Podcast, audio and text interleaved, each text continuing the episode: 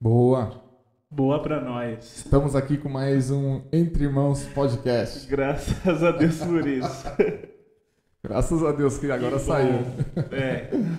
E gostaríamos de agradecer aí você que já está nos acompanhando, nossa, nosso trabalho.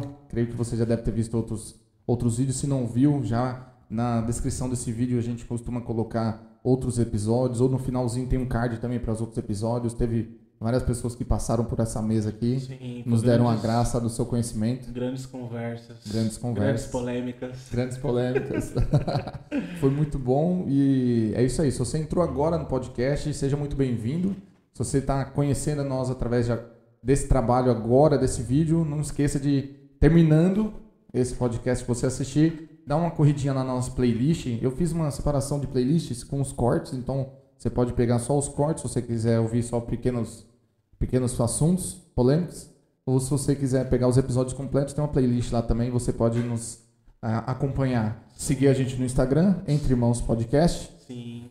Facebook, Entre Irmãos também O tem. Facebook tá meio parado, né? O Não é mais no nosso- Instagram, né? Nosso rapaz cuida da parte, né? As redes sociais é meio devagar. É, né? tá É meio- difícil, tá meio- difícil. Mas se inscreve, se inscreva no canal. Tá muito pesado o tempo, né? Por quê? Nossa, tá vendo, pastor? É complicado. O dia tá muito pesado, né? Tá Então muito tá bom. pesado, né, Fábio? Mas é isso aí. Se inscreva no nosso canal, compartilha. Compartilha. E você que quer também patrocinar esse trabalho, tá aí. Nós agradeceríamos muito. o equipamento é caro pra caramba. Nos ajuda, por favor. A gente já gastou um dinheiro aqui no nosso bolso. A gente vai crescer e vai melhorar, com certeza, né? Mas com, com uma mãozinha de alguém também ajuda a ser mais rápido. Mas Você deixou já a chave do Pix? não deixei ainda. É, às vezes o pessoal Mas aí, quer comenta, ajudar. fala assim, ó, quero ajudar com uma câmera. Aí a gente entra em contato, né? Sim. Porque a gente precisa ver isso, Com né? certeza. A gente vai atrás. Porque afinal de contas a gente quer servir a igreja, É né, isso aí. cara? É A isso quer a aí. edificação do corpo de Cristo. Amém. E é bom que o corpo esteja em movimento e todo mundo fazendo um pouquinho, né, É cara? Mas é isso aí. Então, estamos aqui com um convidado, um amigo, né? Hoje atua como é, pastor, como vice-pastor na, na igreja do Jardim Noêmia, Auxiliar, Auxiliar. do meu pastor. Isso. auxiliar do pastor. Nosso querido professor também no Instituto Teológico, é, Ismael. Seja muito bem-vindo. Obrigado, muito bom dia aos irmãos que estão aqui, a você também que está acompanhando.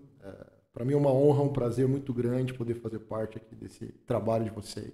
Conheço o irmão Fábio, conhecendo o irmão agora também. E muito obrigado pela oportunidade de, de poder também estar servindo a Cristo Amém. com esse trabalho. Amém. É, esse, esse, esse tema, ele é um tema meio, meio espinhoso, né? É, né, não. Não é. é ele, é ele é meio complicado, né, pastor? Ele é um tema que tem muitas, muitas visões, tem muita. Tem algum que tem visão demais, né? Tem Muitas posições diferentes. muitas posições diferentes. Talvez até o nosso público, cada pessoa pense diferente. Sim. Mas é bom a gente dar esse panorama. E o nosso tema é escatologia, é o fim dos tempos. Eu acho que a, a gente está num momento que a gente tem que começar a pensar sobre a volta de Jesus. Porque hoje em dia você liga a internet, você vê o que você quiser, cara. Você liga, é, você vê pessoas falando que Jesus já voltou, que Jesus não voltou. Tem gente que acha que está até acreditando que nem existe mais Jesus, para ser bem sincero. Então, eu acho que a esperança da igreja tá nisso. A gente falar um pouco sobre a volta de Jesus, escatologia, e a gente chamou um professor, teólogo. Geralmente, pessoas, as pessoas que vêm aqui falam um pouco da, da sua vida, da, da sua conversão, Sim. da sua formação. Se você quiser dar um, um breve panorama da sua vida, Tá fica à vontade. Vai ser breve. Brincadeira. Bom, eh, eu vou começar pela minha conversão, então. É, eu estou em Cristo, eu digo que de fato estou em Cristo desde 2016. né? Eu vim de uma família que, que eh, na verdade, eu nasci em berço evangélico, vim de uma instituição totalmente diferente da instituição que eu faço parte hoje. né? Para quem não sabe, eu sou membro da Igreja do Evangelho Quadrangular. né? Como o Fábio estava falando, eu auxilio meu pastor, estou como obreiro, né, trabalho também com o departamento de educação bíblica nesta igreja, na igreja local aqui no Jardim Noêmia. É, desde 2006, né, eu decidi caminhar com Cristo, mas é, de berço né, eu já frequentava a igreja. Meu pai, ele, ele é convertido desde 17 anos, né, ao casar com minha mãe, minha mãe também passou a frequentar a igreja, e eu e meus irmãos nascemos dentro da igreja, mas eu acredito que por volta dos meus 12, 13 anos eu, eu passei a, a, a, viver já um pouco diferente daquele contexto religioso, né, de, de, de, igreja, querendo conhecer uma vida um pouco diferente, e foi exatamente isso que eu fiz. Na verdade, eu sofri meio que uma ruptura né, religiosa. Né? Eu tive um problema familiar, e esse problema familiar fez com que eu e os meus irmãos, né, deixássemos de ir à igreja, mas aí é uma outra questão, acho que talvez caiba até para um testemunho com um tempo muito maior. Então eu sofri uma ruptura e essa ruptura me levou a viver uma vida fora da igreja. Né? E depois, com aos meus 26 anos, próximo aos meus 26 anos, eu, eu conheci alguns irmãos da igreja do Evangelho Quadrangular num trabalho de célula. Neste período, o trabalho de célula estava forte, pesado, né? É e, e, eu fui um desses frutos, os frutos desse trabalho, desde 2006, e decidi caminhar com Cristo. Estou aí até hoje, graças a Deus. Trabalho com educação bíblica já há mais de 12 anos. Então, estão fazendo 15 anos de conversão, mas há mais de 12 anos eu já me envolvo com um trabalho no departamento bíblico. Né? Então, resolvi estudar teologia, muito incentivado pela minha esposa até eu confesso que eu não tinha tanto interesse em teologia, eu tinha um interesse muito grande em servir a Cristo.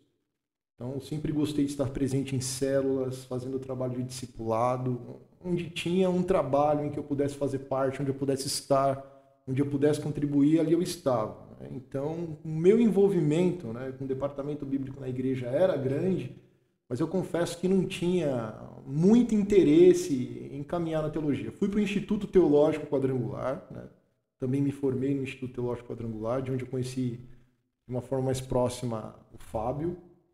E depois que eu concluí o curso, minha esposa muito me incentivou, olha, vá para a universidade. E ela foi quem é, me inscreveu no vestibular, ela é quem, quem foi a pessoa que, que me deu muita força e incentivo para estudar teologia, e foi exatamente isso que eu fiz. E graças a Deus, né, é, me graduei em teologia. Você estudou onde? Eu estudei na Universidade Presbiteriana Mackenzie. Mackenzie. É, uma confissão de fé totalmente diferente, né? É. Da confissão de fé da, da Igreja né? do Evangelho Quadrangular. É, uma igreja pentecostal. Né? Então, eu nasci, posso dizer, nasci na fé, mesmo vindo de berço evangélico. Eu nasci na fé na Igreja do Evangelho Quadrangular. Uhum. Lá que eu nasci, lá eu dei os meus primeiros passos, lá fui discipulado, pastoreado. Né? É, fui protegido por Deus naquele lugar de várias formas diferentes. E detalhe, num bairro totalmente diferente de onde eu estava acostumado a conviver. E fui estudar né, numa universidade com uma confissão de fé totalmente diferente da que eu estava acostumado, mas me trouxe grandes benefícios. Né? Trouxe benefícios principalmente para a minha fé. Muita gente se concentra na formação, muita gente se concentra no status, até mesmo, né, que é, é, é o ensino teológico pode agregar a vida do servo de Cristo, mas o que mais contribuiu para a minha vida, eu posso dizer aqui com toda certeza, foi para a edificação da minha fé em Cristo. Né? Acredito que isso se fortaleceu. Não ignorei os meus princípios da confissão de fé pentecostal, pelo contrário, né? estudando numa universidade com uma confissão de fé diferente, isso só agregou me viu o quanto nós somos iguais, mesmo diante de tanta diversidade teológica. Exatamente. Então, é, eu me graduei em teologia, hoje continuo servindo a Cristo como professor e diretor em minha igreja local, juntamente com meu pastor Edson, pastora Marli. É, também me envolvo com os trabalhos de educação na própria região. Estou sempre presente, eu procuro é, participar. Agrego os professores que estão conosco também na igreja, em qualquer trabalho que houver de educação Estou também hoje no Instituto Teológico, a convite do, do pastor João Pedro, pai do nosso irmão Fábio aqui, que foi meu professor também no ITQ, pioneiro né, da Igreja do Evangelho Quadrangular aqui no, na região, né, do Itaim Paulista, São Miguel Paulista, pastor João Pedro é uma referência para todos nós. E foi com o pastor João Pedro que eu, eu comecei a ter um certo gosto até pelo, pelo conhecimento. Eu me lembro das aulas de homilética do pastor João Pedro, e ele falando sobre o cuidado do pregador em preparar a mensagem. Aquilo me chamava muita atenção. E hoje estou como professor e sou muito grato a Deus por isso. Né? Continuo ainda na caminhada, na jornada do aprendizado. Né? Pretendo continuar sempre que o Senhor me der oportunidade. E assim nós seguimos servindo a Cristo com aquilo que o Senhor proporciona para nós. Então, hoje eu tenho 40 anos, sou casado, né? tenho uma enteada, é, trabalho, sou analista financeiro, trabalho numa empresa exportadora e é isso aí. Sou da aula de quê lá no ITQ? No ITQ, é, hoje, na verdade, né, três matérias, eu já, já me envolvi com três matérias, né, com três disciplinas. Métodos de estudos bíblicos, hermenêutica e métodos de trabalho acadêmico, que é uma disciplina no, no Instituto que muita gente fica assombrada. Né? Porque é muito TCC, É, exatamente, né? Foge um pouco da linha teológica, né? Então é normal a pessoa ficar um pouco mais se cabe a mim essa e tarefa, é um, então é um eu preciso eu preciso executá-la de alguma forma, né? É um bom aluno, Fábio? É um bom aluno, é um bom aluno, dedicado. Fala a verdade, pode falar a verdade. Um bom aluno. Que bom, que bom. Então a gente tá com uma peça forte hoje aqui, né, É. é. Uma bagagem boa. Tá com pão de queijo, né? Pastor, é, escatologia. O porquê. É, na verdade, o porquê não. O que é escatologia? Agora a gente voltando para o nosso público um pouco mais é, leigo no assunto. O que é escatologia? Bom, é, muita gente escuta né, esta palavra, até mesmo tem noção, tem ideia de que ela faz parte né, da doutrina bíblica, mas não tem talvez uma clareza, né? Eles não têm uma noção muito clara acerca deste assunto? Escatologia, na verdade, este termo tem origem na palavra escatos, né? Em grego, que significa últimos dias. Né? Logia, estudo, ou seja, escatologia nada mais é do que o estudo dos eventos futuros. Muita gente até trata a escatologia somente é, se concentrando na vinda de Cristo. Na verdade, os eventos futuros eles apontam né, para a segunda volta de Cristo. Então, escatologia diz respeito a isso, né, o estudo dos eventos futuros, concentrados, obviamente, na segunda volta de Cristo. Né? Então, muitas pessoas elas escutam essa palavra, este termo, na verdade, tem uma certa noção, talvez não tão profunda, né, de que é uma doutrina bíblica, mas confesso para os irmãos que há um certo até desinteresse de muitas pessoas mas a gente pode até, até falar um pouco mais sobre isso mais adiante, acerca deste assunto. Mas escatologia basicamente é isso, é o estudo dos últimos dias. Né? Então, se concentra na volta de Cristo. Muita gente escuta sobre a volta de Cristo, muita gente tem ideia acerca dos sinais que vão anteceder essa volta, e escatologia diz respeito a isso. Né? O que, que as escrituras podem nos ajudar a entender acerca destes eventos e entender acerca da volta de Cristo. Né? Esses eventos, eles são sinais que indicam essa volta e você ter contato né, com este assunto nas Escrituras é você estar estudando escatologia. Muito bom. Pastor, se eu dar um, um, panorama, quem escreveu, é, será que a gente tem alguma coisa de escatologia no Antigo Testamento? É, como, como é, é, é complicado, mas assim, como a gente como que a gente entende uma escatologia de forma histórica, entende? Ah, a gente sabe que foi o apóstolo João que escreveu, mas ele foi influenciado por outros, por outros, outros vamos colocar um profeta, um exemplo, Daniel. Para quem estuda sabe que, que foi influenciado, né? Mas como qual é a pergunta certa? É porque é complicado. Não, agora de uma maneira. É, é Você elaborou maneira... bem o contexto da pergunta. Na verdade, né? escatologia é um assunto. Mas eu entendi o que Entendeu, o né? quis perguntar. Na verdade, escatologia... Ainda bem.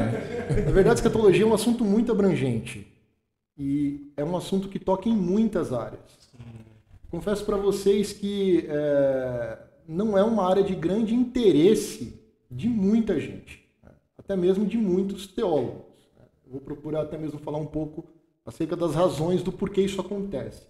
Mas eu posso dizer né, para vocês que a mensagem bíblica é uma mensagem escatológica. A mensagem bíblica ela é uma mensagem escatológica. Né? Podemos dizer até que historicamente né, se diz que o termo escatologia ele passou a ser melhor observado já no primeiro século da igreja com Inácio de Antioquia. Tá? E só que o interesse pelo assunto, é, o interesse pelos eventos futuros, pela segunda volta de Cristo, oscilou muito de acordo com o momento da igreja. Né? Então, o interesse pelo assunto variou muito durante a história da igreja, de acordo até mesmo com o que a igreja estava vivendo diante desses eventos. Então, houve momentos em que a igreja teve momentos de paz, teve momentos tranquilos, em que eu acredito que, e hoje, na verdade, estamos vivendo diante de um contexto onde muitas pessoas hoje estão tocando né, nestes assuntos. Eles têm interesse hoje na escatologia justamente por conta da pandemia, o que eu acredito que seja um erro.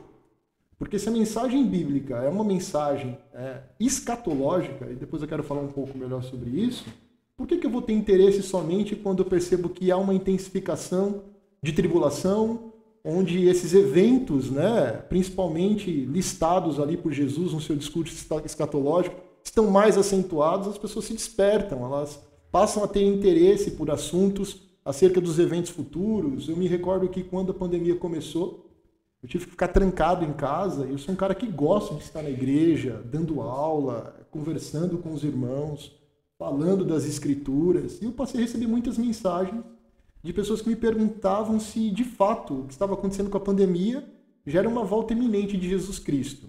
Então a gente percebe que o interesse pelo assunto oscilou muito na história de acordo com o momento que a igreja estava vivendo dentro desse tempo da era da igreja. Então a gente pode dizer que o termo ele nasceu já lá no primeiro século da igreja, tá? Mas o interesse por ele variou muito de acordo com o momento da igreja dentro da própria história. Mas eu considero a mensagem das escrituras uma mensagem escatológica, desde Gênesis Apocalipse. Muita gente acredita que o livro de Apocalipse é o livro que se concentra a escatologia.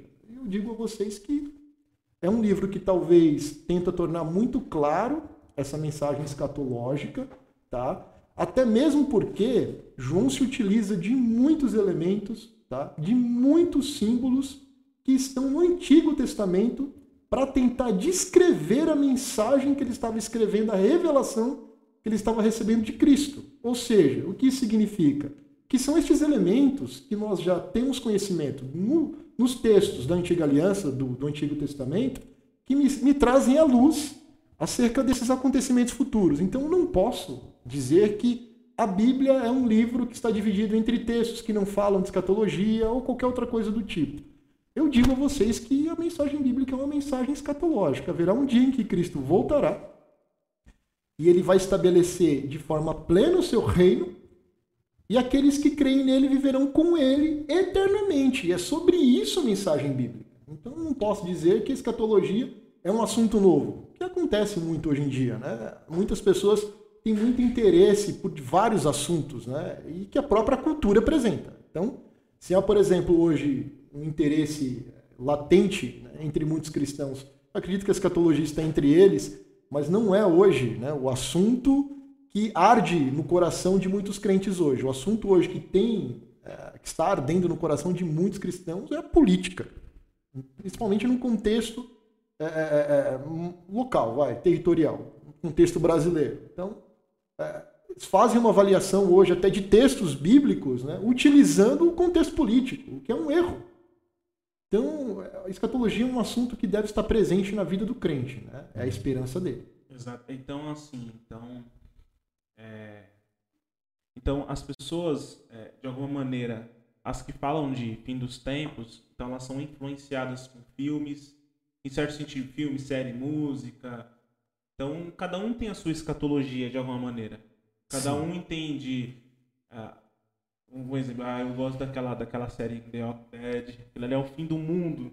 Então, às vezes, as pessoas são influenciadas por isso, mas elas não têm uma ideia do que realmente é o final das coisas, a consumação do século, igual Cristo, é, a, a, forma como Cristo ele vai se aparecer no final de todas essas coisas, né? Exatamente. Eu acho que existe é, duas coisas que são bem diferentes aí até no que o irmão está falando. Eu acho que existe uma ideia de acontecimentos futuros né, entre pessoas que não aderiram à fé cristã e existe uma ideia de acontecimentos futuros entre pessoas que aderiram à fé cristã. O que a gente percebe hoje é, parece que essas coisas significam as mesmas para os dois, mas na verdade não, não. são.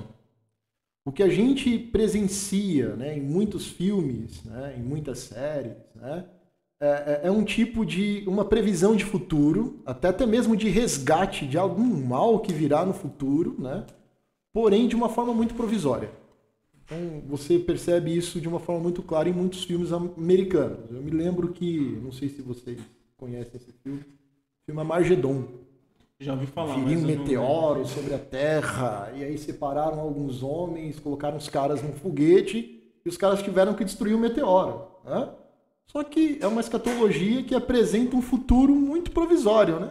Fatalista. É, né? exatamente. E assim, quando eu digo provisório, uma salvação, desculpa, a, talvez a, a, melhor maneira de deixar isso claro é uma, uma salvação, um resgate muito provisório. Né? A escatologia cristã é diferente. Né? É um resgate eterno. Né? É, uma, é, é uma vida em que vai durar para a eternidade.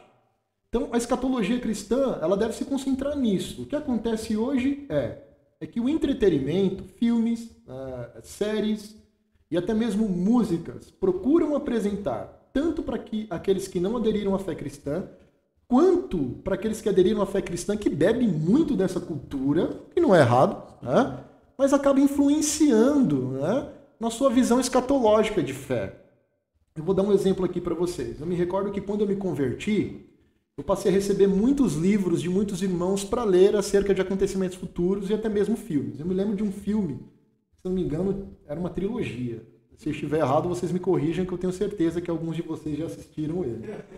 Um filme que fala sobre o arrebatamento. Não, pode falar. É, acho que é Deixados para Trás. Deixados para Trás. É, ele, ele foi muito influenciado por isso. Eu acredito que talvez o movimento para tentar me mostrar, né, para tentar me ensinar acerca desses acontecimentos futuros, talvez a intenção foi boa, mas não foi o movimento correto. Eu teria que ter contato com as escrituras para entender quais são esses acontecimentos futuros, como eles de fato ocorrerão, é, cronologicamente, né, como a gente estava até conversando um pouco antes da, da, da gravação, de que forma que eles é, acontecem, ocorrem, para depois olhar para o filme, assistir, ir para o entretenimento e falar, peraí, deixa eu ver se há alguma coerência diante disso. Então, uhum. nós somos apresentados, a, a escatologia é apresentada para a gente por intermédio da cultura e do entretenimento. Eu acho que este é um erro. Uma sociedade escatológica. Isso! E eu acredito que isso, na verdade, faz com que as pessoas tenham uma ideia né, do que são os últimos dias, concentrada na vinda de Cristo, né, partindo do entretenimento. Não das escrituras. Né? Exatamente, né? e não das escrituras. É. E eu acredito que por conta disso, muitas pessoas, às vezes, é, é, entre nós que são cristãs, apresentam posições totalmente estranhas acerca da segunda volta de Cristo. Totalmente estranhas, mas são cristãs. E quando elas vão ter contato com pessoas que não têm contato com a fé cristã, as pessoas acabam acreditando no que elas dizem. Afinal de contas, ela é uma cristã, ela vai à igreja toda semana, de duas a três vezes na semana ela frequenta a igreja, significa então que o que ela está dizendo é correto. Não. Se ela não estiver utilizando como parâmetro as escrituras sagradas, pode ter certeza que aquela posição dela acerca do, dos eventos futuros, dos últimos dias, né? na verdade, da concretização deste tempo, deste século, estabelecimento do reino de Cristo, pode estar sendo desajustado. Então, este é um erro muito grande. Então, influencia sim. Filmes, séries, músicas, né? e até mesmo a própria cultura influencia na forma com que as pessoas enxergam a própria escatologia, ou seja, esses eventos futuros, como a própria pandemia. Hum. Acredito que a pandemia acentuou o interesse né, neste assunto para muitas pessoas, para outros não. Acredito até mesmo que a pandemia desconstruiu muita teologia infundada, muita teologia infundada, mas influencia sim. Diante do que o irmão me perguntou, eu não tenho dúvidas de que o entretenimento e até mesmo muita literatura, muita literatura desajustada, né, que não apresenta para gente nenhum nenhum padrão bíblico né, com o que está escrevendo, mas muitas pessoas têm contato. Isso influencia, sim, na forma com que elas estão enxergando e aguardam a segunda volta de Cristo. É, olhando assim, como o senhor falou agora, escatologia é um estudo das coisas, dos acontecimentos futuros. Futuros. Olhando para o Velho Testamento, é, o que eles tinham ali? As escrituras do, do Velho Testamento ali. A escatologia para eles seria a primeira vinda de Cristo. Seria a, a, a vinda do Messias. Quando você, quando você faz uma leitura do Novo Testamento, né, acredito que muitos, né, quando aderem à fé cristã, ou seja, quando decidem ser discípulos de Cristo, querem ser crentes de verdade. Acredito que o primeiro contato com as Escrituras se dão início pelo Novo Testamento. Eu acredito que a grande maioria, e eu até mesmo oriento isso. Né? Você quer começar a ler os textos bíblicos, nunca fez isso. A primeira vez que eu peguei a Bíblia para ler, sempre gostei de ler. Quando eu me converti, eu já tinha o hábito da leitura. Eu já tinha uma pequena biblioteca em casa de literatura, de clássicos da literatura. Mas quando eu olhei a Bíblia, eu falei: meu Deus, isso aqui para mim vai ser um grande desafio. Jamais eu vou conseguir ler o que é aqui e entender o que é aqui. Se a gente lê o Antigo Testamento de cá, uma pessoa que nunca leu, Ela não vai entender muita coisa, não. aí vai virar judeu mesmo. Não é que vai virar. Ele tá querendo. Eu entendi essa sua manobra. Eu entendi a sua manobra. Tava tentando tirar Eu o entendi. peso. Vai ficar tocando Mas chuvar assim. ó. perceba só, mas é uma pergunta interessante essa. Por quê? Você entendeu, né, Fernando? Tá querendo validar o que ele tava fazendo. Você tá vendo, Da né? mesma maneira que eu disse que a nossa cultura, até mesmo uma cultura sem fé em Cristo, influencia na nossa fé e na forma com que a gente vê esses eventos futuros, até mesmo a nossa cultura religiosa influencia a nossa leitura bíblica. Exatamente. Então, quando uma pessoa que nunca teve contato com a leitura bíblica vai ler algum texto do Antigo Testamento, ela vai carregar já para os textos alguma coisa de conhecimento bíblico, pelo que ela já ouviu na igreja, pelo que ela já ouviu numa música, pelo que ela já viu num filme. Mas a diferença vai ser algumas coisas aqui que são muito estranhas, né? e ela vai ter dificuldade de entender. Na verdade, os textos que leem e interpretam o Antigo Testamento são os textos do Novo Testamento. Sim. Então, quando você faz uma leitura e um estudo né, dos textos que estão no, no- no Novo Testamento, você vai ter uma compreensão mais clara do que há no Antigo Testamento. Por isso que eu disse. E eu acredito até, irmãos, que o problema hoje de muitas pessoas que estão na igreja é dividir o Antigo e o Novo Testamento como dois livros diferentes. né? Tá, a gente pode é, se referir ao Antigo e ao Novo Testamento se utilizando de alguns termos. Alguns falam, por exemplo, ah, é o- são textos da Antiga Aliança, textos da Nova Aliança. Eu não vejo mal nenhum nisso. É apenas para tentar indicar é, é, é, a leitura ou, ou até mesmo a construção do argumento na utilização dos textos. Mas quando a gente faz essa dicotomia da própria escritura, a gente comete um erro muito grande, porque a impressão que a gente tem quando a gente está lendo os textos do Antigo Testamento é que eles não têm relação nenhuma com os textos que estão no Novo Testamento. E isso é um erro. Então, a minha orientação sempre é: leia né, o máximo que você puder os textos do Novo Testamento, pois são eles que te apresentam uma leitura adequada do que há no Antigo Testamento. O livro de Apocalipse, por exemplo, é utilizado por João numa linguagem né, simbólica muito viva do que há no Antigo Testamento. As taças, Ezequiel, Ezequiel. Ezequiel. E é, e é um- uma linguagem, né, até mesmo é, utilizada para um termo também muito conhecido dentro da escatologia, é, de literatura apocalíptica. É comum. Mas quando você está no Antigo Testamento, por exemplo, tá ali no Antigo Testamento, os escritos sendo compostos, né, aqueles homens escrevendo o que estavam escrevendo, a gente precisa entender também uma coisa que é importante. Os textos bíblicos é uma revelação divina. E essa revelação, ela é progressiva. Se você ler textos do Antigo Testamento, né, que falam até mesmo de eventos futuros, você pode até parar para pensar, poxa, talvez tanto quem escreveu, né, quanto o personagem que está fazendo parte daquela narrativa não tenham ideia, né, de sobre aquilo que estavam recebendo. Eu vou, vou, vou dar um exemplo aqui para vocês. Gênesis 3,15 é um texto escatológico. Da é, do calcanhar, né? É um texto totalmente escatológico. Agora imaginem aquelas pessoas que estavam recebendo isso de Moisés. Qual era a ideia que elas tinham desse texto? Algum acontecimento futuro ali para elas? Não.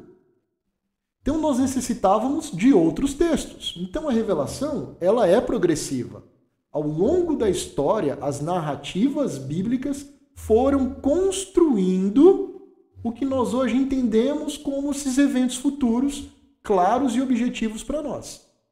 Então, estes homens não tinham ideia, talvez, do que estava ali. Né? E todos direcionando para uma única pessoa, que é Cristo. Por isso que eu digo que a mensagem bíblica, ela é em sua essência escatológica. Gênesis 3,15 fala sobre isso. Olha, a semente da mulher vai esmagar a cabeça da serpente. Não é isso que está lá no livro de Apocalipse? grande serpente, no grande dragão. Né? E não é justamente sobre isso a narrativa bíblica? A semente da mulher brigando com a semente da serpente o tempo inteiro. O tempo inteiro. Então, no, e, no, o final, Deus... no final dessa revelação, a gente vê aquilo que estava no começo. A conclusão escatológica. Como se encerra o assunto escatologia na Escritura? Entendendo que é em Gênesis 3,15 a semente da mulher definitivamente vai esmagar o mal. Acabou, a morte acabou. E aí a gente vai reinar eternamente. Mas o nosso problema é, às vezes, tratar a Escritura como livros separados, distantes uns dos outros. Nós não podemos ler a Bíblia dessa forma. Se você ler os textos, por isso que eu digo que é importante você fazer uma leitura do Antigo Testamento pelo Novo.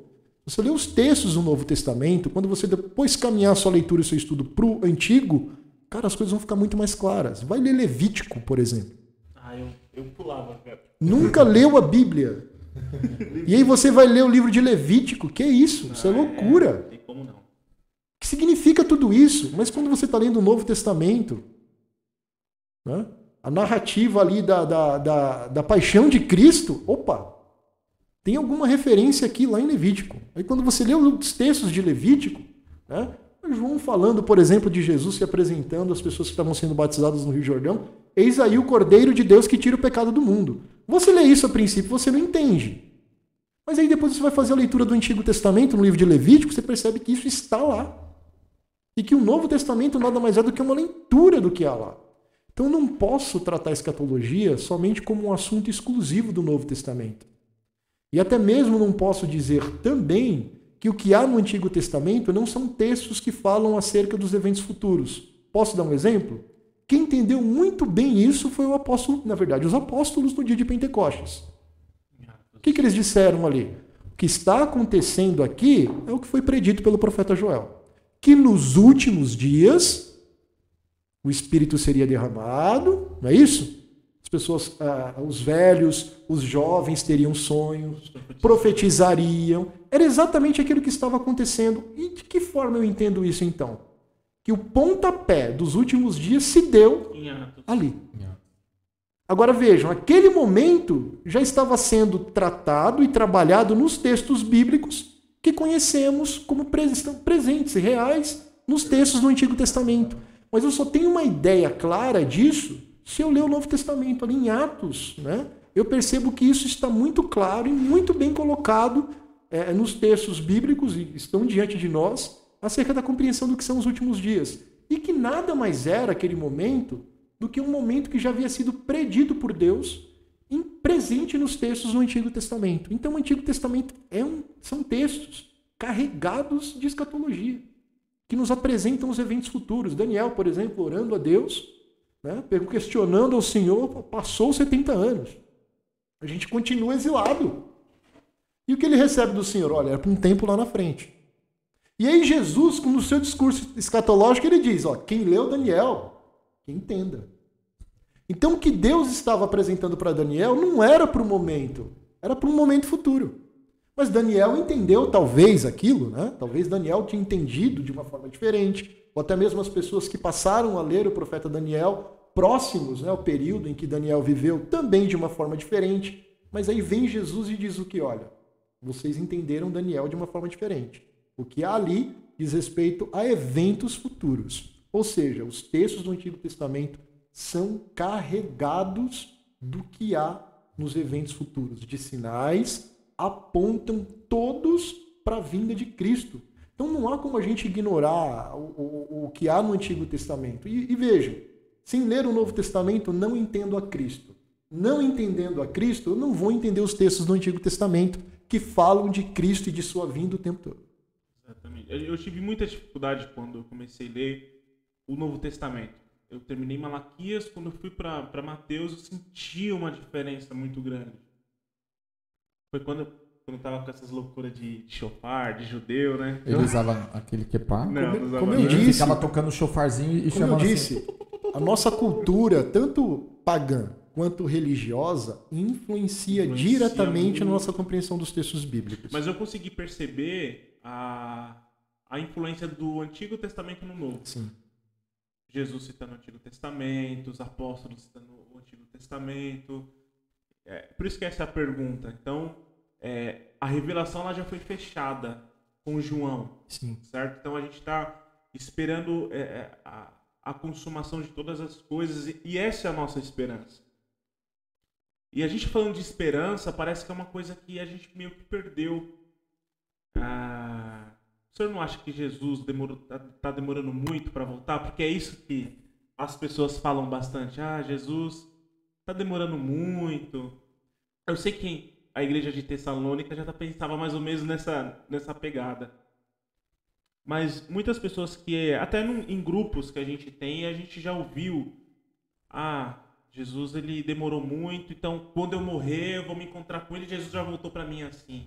O senhor pensa sobre isso? Bom, os crentes né, do primeiro século, tá? É, vamos falar aqui então, os crentes da igreja primitiva, eles tinham uma expectativa muito grande da volta de Cristo acontecer né, naquele período mesmo. Né?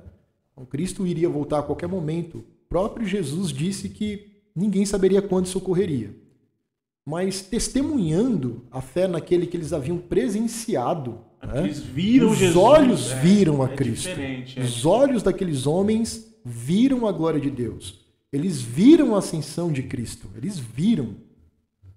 Eles viram. Os anjos se apresentaram e ainda disseram: Olha, assim como vocês estão vendo ele subir, os olhos também vão ver ele voltar. Porque parece que é uma coisa que era acontecer naquele tempo. Isso, então isso alimentou uma expectativa da volta de Cristo muito eminente. Naquela geração ainda. Naquela geração. Até os tessalonicenses pararam de trabalhar por conta disso. Né? Exatamente. Né? Paulo, Paulo teve que ajustar a compreensão dos tessalonicenses com relação a isso. E eles perderam muitos irmãos na igreja. Eu falo até sobre isso com alguns irmãos da minha igreja. Né? A igreja de Tessalônica, por conta da perseguição, perdeu muitos membros. E eles lamentavam isso, eles choravam. E aí Paulo tem que escrever: olha, fiquem tranquilos, não sejam ignorantes quanto a este assunto. Porque Cristo, quando voltar, eles vão ressuscitar primeiro. É uma forma de, de trazer um conforto, né? alimentando essa esperança. Mas havia uma expectativa muito grande muito latente por conta disso. Então imagina, aqueles, aqueles homens que presenciaram a ascensão de Jesus, eles acompanharam, os olhos deles viram a glória de Deus em Cristo. Cristo é crucificado, Cristo ressuscita, fica com eles ainda um período muito grande. 40 dias. Na sua ascensão, os olhos acompanham, os anjos ainda dizem: voltará assim como vocês estão vendo subir. Cara, isso alimentou, com certeza, alimentou a missão da igreja de uma forma extraordinária. Por quê? Cristo vai voltar a qualquer momento, mas este momento é um momento muito eminente, então vai estar próximo. Então, o que eles fizeram? Eles correram. Eles procuraram fazer de uma forma muito objetiva e com o coração ardendo por tudo que tinham vivido, né? E a gente percebe isso nos textos bíblicos, no testemunho de cada um deles. Não importa como eles iriam morrer. Não eles, se, eles não estavam preocupados com isso. Eles não se preocupavam com a morte. Hoje o crente já se preocupa com a morte. Eu quero chegar depois nisso. O crente se preocupa. Né? Hoje você vai. É, eu me recordo que alguns professores nas universidades eles destacavam isso e eu achava isso interessante. Em velórios de crentes, há algumas décadas atrás, muitas pessoas iam e até glorificavam a Deus. O camarada está com o Senhor. Hoje nós acompanhamos velórios e muita gente está ali chorando, desesperado. O cara pode estar melhor que a gente. Verdade. Mas a gente lamenta. A morte assombra a gente hoje. Mas não assombrava aqueles caras. Eles não se importavam. Paulo mesmo disse para a igreja de Filipos: Eu não sei o que é melhor. Você estar com vocês servindo ou você estar com Cristo. Mas se é melhor estar aqui com vocês, então assim, tá bom. Ele entendeu que era necessário aquele momento e ele estava preso, prestes a ser morto. Então percebam, era uma expectativa é, é, muito, muito grande né, da volta de Cristo. Isso, né, durante o tempo, foi se perdendo. Porque Cristo não voltou, né, aqueles homens foram morrendo, a mensagem do Evangelho foi sendo compartilhada, mas percebam, ainda hoje ela é presente. Onde está o problema? Na leitura que nós fazemos até mesmo do próprio tempo. Do próprio tempo. Se nós formos tratarmos é, a vida destes homens, né, que tinham uma expectativa muito grande na primeira igreja da volta de Cristo, e a gente for posicioná-los né, diante de posições escatológicas que existem hoje, a gente consegue encaixar. Mas existem outras que não. Então, assim, eu acho que hoje, até, até trazendo agora para o nosso momento, né, muitas pessoas não se preocupam mais tanto, e eu digo isso, infelizmente, dentro da própria igreja, com a volta de Cristo. As razões para isso né, é, é, o evangelho que tem sido pregado. É, é um, que eu ia entrar, né? É um, Exatamente. falar. é um evangelho com uma cara muito cultural, mundana. É um evangelho muito existencialista. Isso rompe com a expectativa dessa esperança de um dia Cristo voltar e estabelecer um reino. O que na verdade interessa para muitos hoje é o reino de cada um. É isso que eu ia perguntar. Eu até falei com ele dessa pergunta que eu tinha para fazer. É, será que essa teologia da prosperidade que tem sido difundida muito forte ultimamente na nossa, nossa nosso contexto de hoje tem tirado essa esperança da volta de Cristo porque aqui eu quero ter o melhor aqui nessa terra. Então eu não estou e, e, e, na verdade não só tirando a esperança da volta, mas até assombrando a, a, a pessoa falando de volta de Cristo, né? Não, porque eu tenho que viver as coisas aqui, o melhor para mim aqui e sendo que é, a volta de Cristo é uma esperança de todo cristão. É, tem que ser, deve ser. Né? Mas será que essa teologia de, da prosperidade então atrapalhou essa, essa visão? Não tenho dúvidas. Na verdade, ainda atrapalha. Eu acredito que a pandemia desmontou muito do que há na teologia da prosperidade. Muito do que há na teologia da prosperidade foi desmontada com a pandemia. Por quê? Nenhum recurso, nenhum recurso, dinheiro algum foi capaz de livrar as pessoas da morte. E dentro da igreja. Tá? Então a teologia da, da prosperidade foi sim responsável, né? eu acredito que ainda é, tá? Pela propagação de um evangelho muito existencialista. Mas vale aquilo que eu tenho, que preciso ter. Né? O que é importante são essas posses terrenas. É, uma vida abençoada é uma vida materialista, não é uma vida de paz com Deus, uma vida abençoada para a teologia da prosperidade. Uma vida de paz é uma vida materialista. É você ter uma boa casa, é você ter um bom emprego, é você ter um bom carro, é você ter dinheiro no banco. Não que estas coisas sejam ruins, pelo contrário. E eu até acredito que o Senhor né, abençoa essas pessoas, mas para que essas pessoas sirvam a Cristo com isso em suas igrejas. A exemplo do que acontecia com a igreja em Atos. As pessoas que tinham muitas posses elas vendiam o que elas tinham, elas se desfaziam do que elas tinham para compartilhar com a igreja. Então existem muitas pessoas hoje, eu também não posso é, tratar isso de uma forma muito generalizada, né?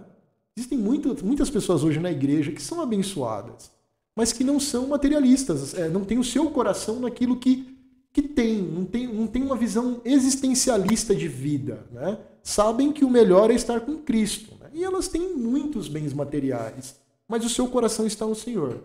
Mas existem muitas pessoas hoje que o que elas procuram é justamente estas coisas. Né? Ter uma vida abençoada para essas pessoas é ter uma vida material bem sucedida, é você ter status, é você ter poder. O que isso faz né, com a mensagem escatológica da Bíblia? Isso, de certa forma, estanca essa esperança. Isso, de alguma maneira, anula da mente de algumas pessoas. Eu falo da mente porque, infelizmente, poucas pessoas fazem uma leitura bíblica de tudo que acontece ao redor delas. Dificilmente elas fazem. Infelizmente. A leitura que elas fazem de tempo é uma leitura com base em suas experiências, é uma leitura com base na existência.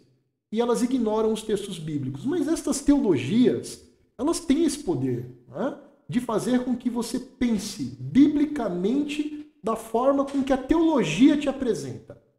Nós costumamos falar sobre isso e a gente aprende isso até mesmo é, em seminários teológicos, na própria academia teológica, né, que estes são os óculos hermenêuticos. Né? Você lê a Bíblia com algum óculos. Né? Ou seja, se os seus óculos são essa cultura, você vai enxergar política, você só vai enxergar aborto, você vai enxergar dentro de uma teologia da prosperidade, em tudo que você ler na Bíblia, bens materiais presentes abençoando a sua vida o tempo inteiro. É justamente a teologia que vai orientar a leitura e o estudo bíblico do camarada.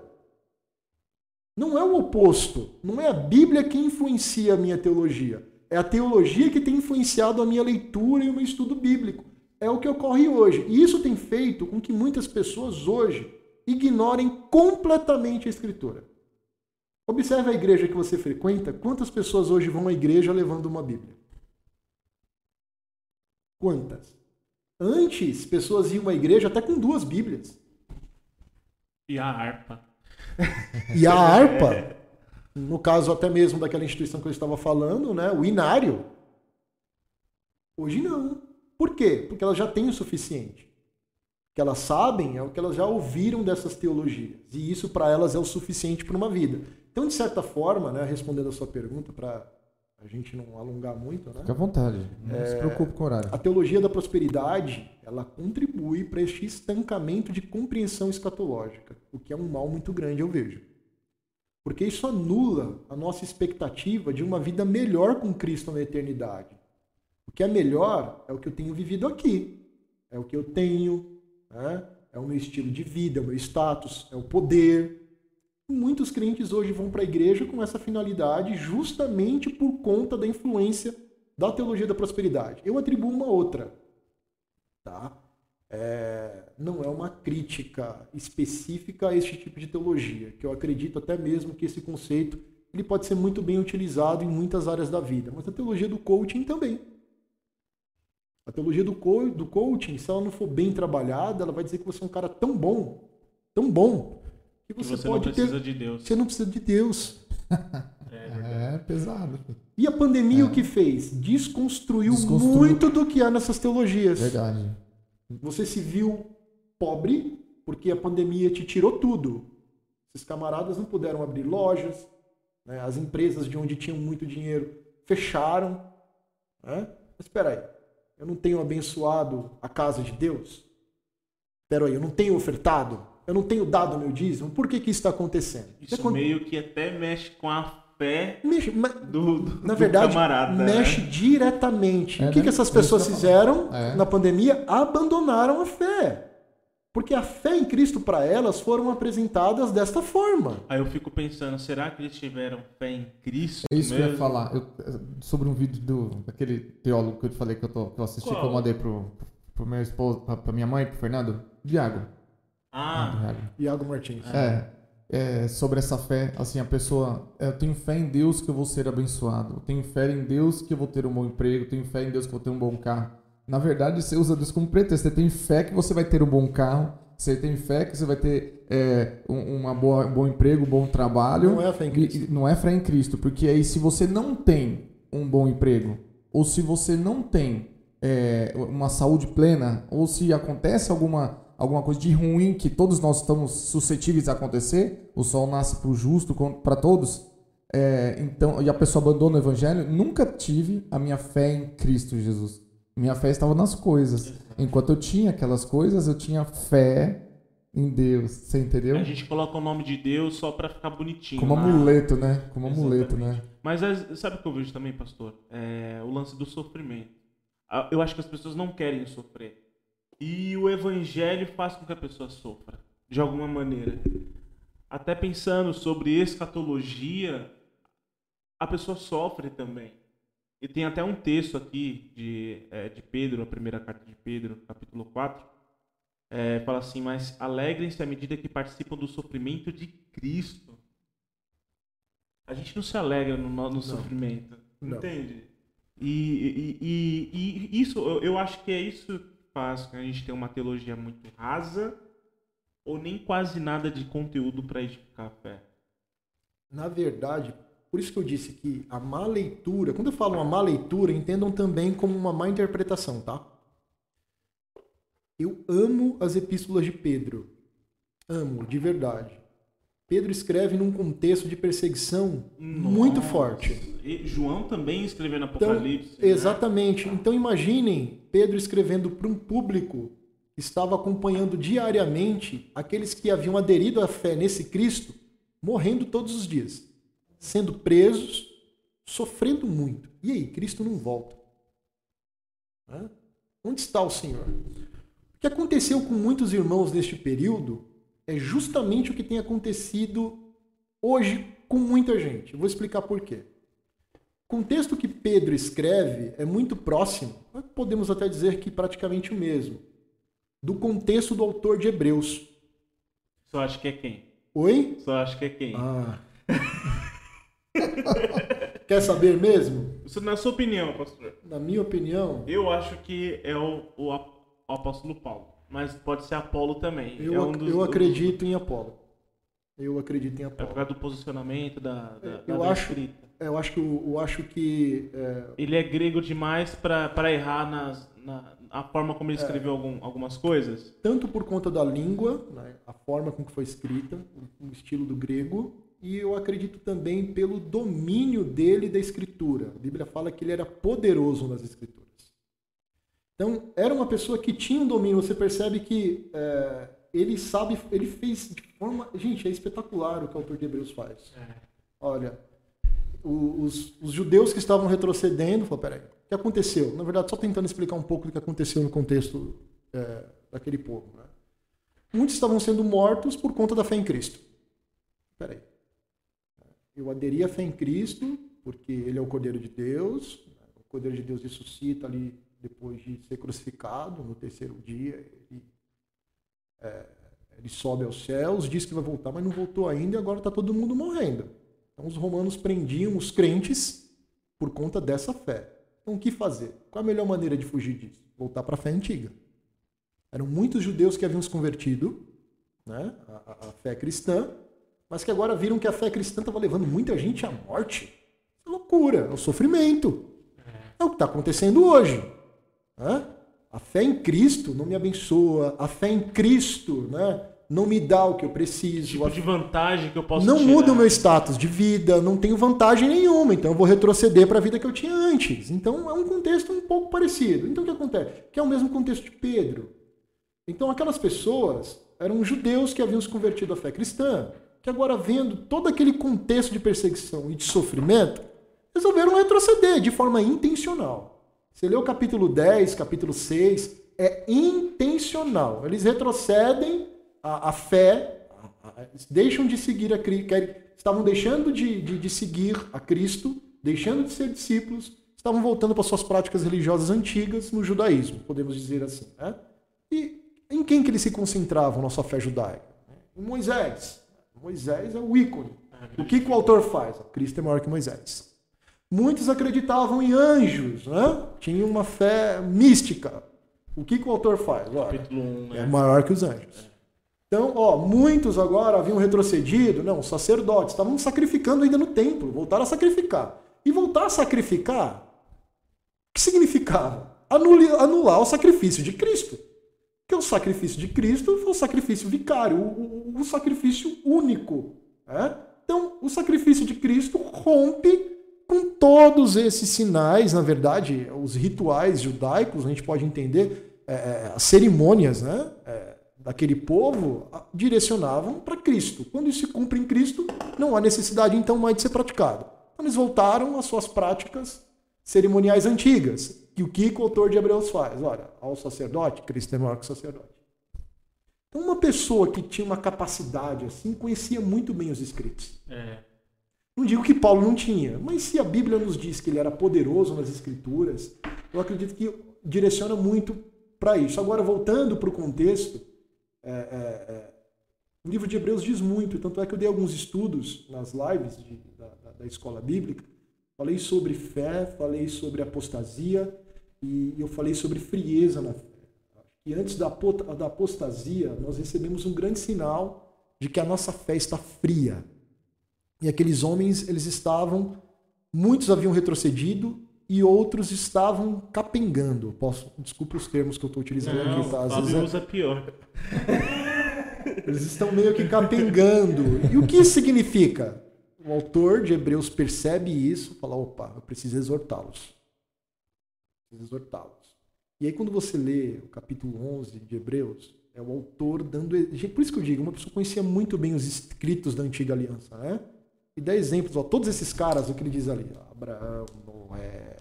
Meu, o cara fala até de Raab. A galeria, né? Meu, eles tinham esperança naquilo que eles nunca viram. É. Mas viveram diante dessa certeza. E isso é fé.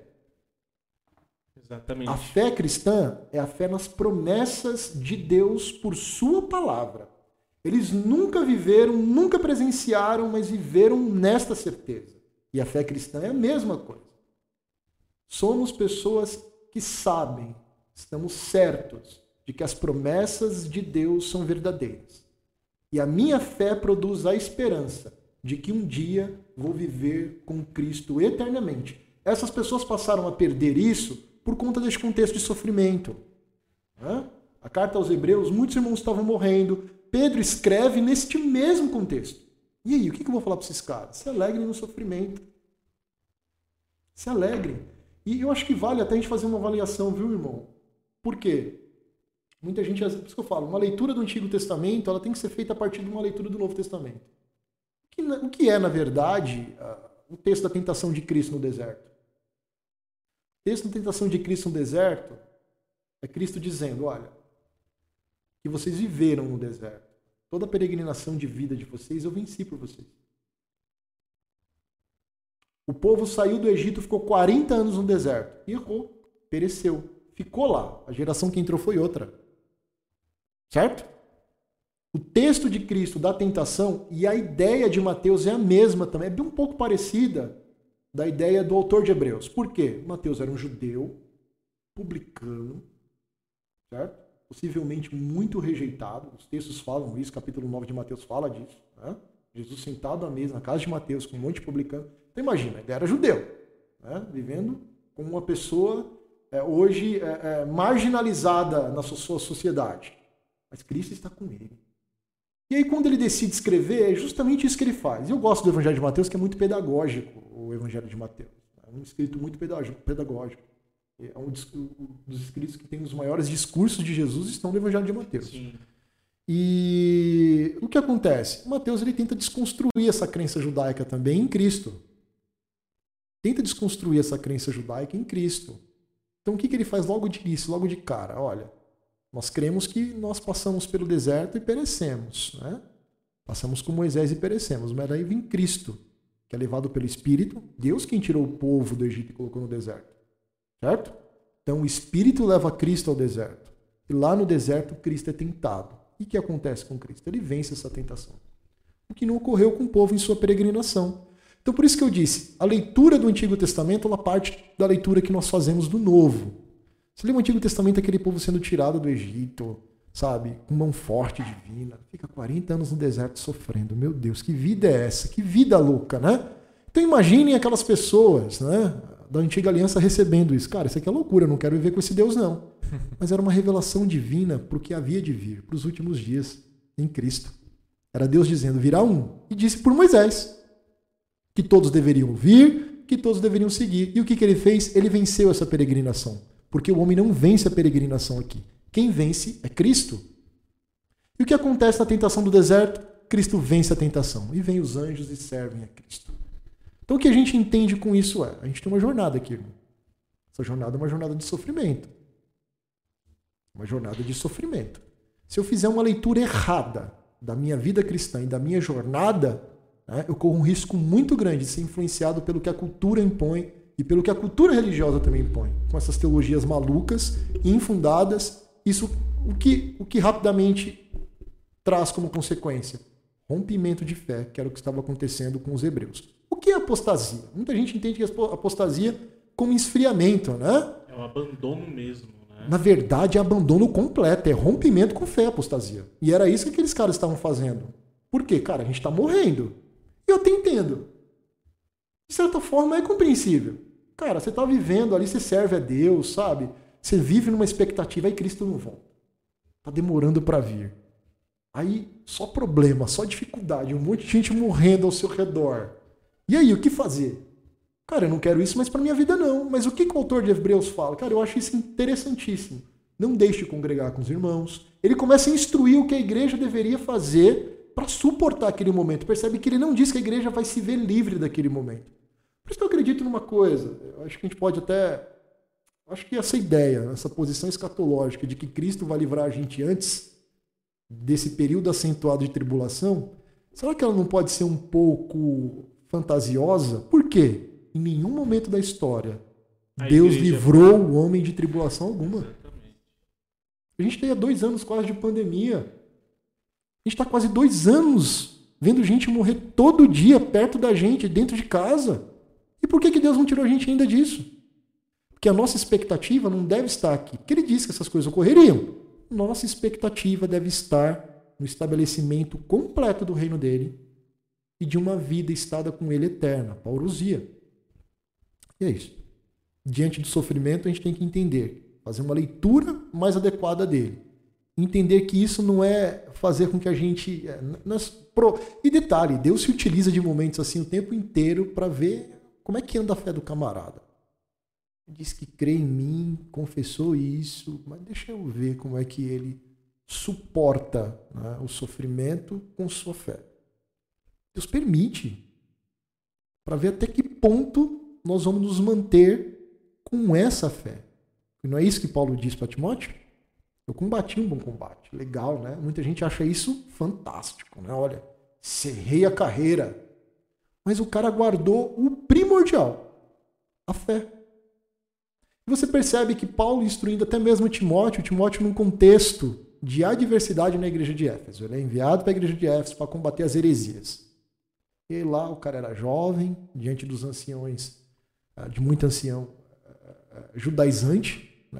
Tinha alguns judaizantes na igreja de Éfeso também, contestando o menino, coitado do menino, ficava até doente. Com dor de estômago. Isso é verdade. Muito do, acredito que muito da enfermidade de, de, de é que hoje a gente. Nervosa, né? É, é mas quando você tá nervoso, estressado, ansioso, o seu corpo você sente. Né? Aí ele ah, falou pra tomar vinho com água, né? É, era o que eles tinham. Ah, então Paulo tá pedindo pra tomar vinho. Era o que ele tinha como medicinal. Sim. A gente pode. Mas, diante disso, o que Paulo lembrava de Timóteo? Não era da luta de Timóteo, que Timóteo estava sendo fraco, que Timóteo estava. Timóteo, eu lembro das suas lágrimas, da sua fé não fingida, do quanto você me faz falta. Isso era o mais importante.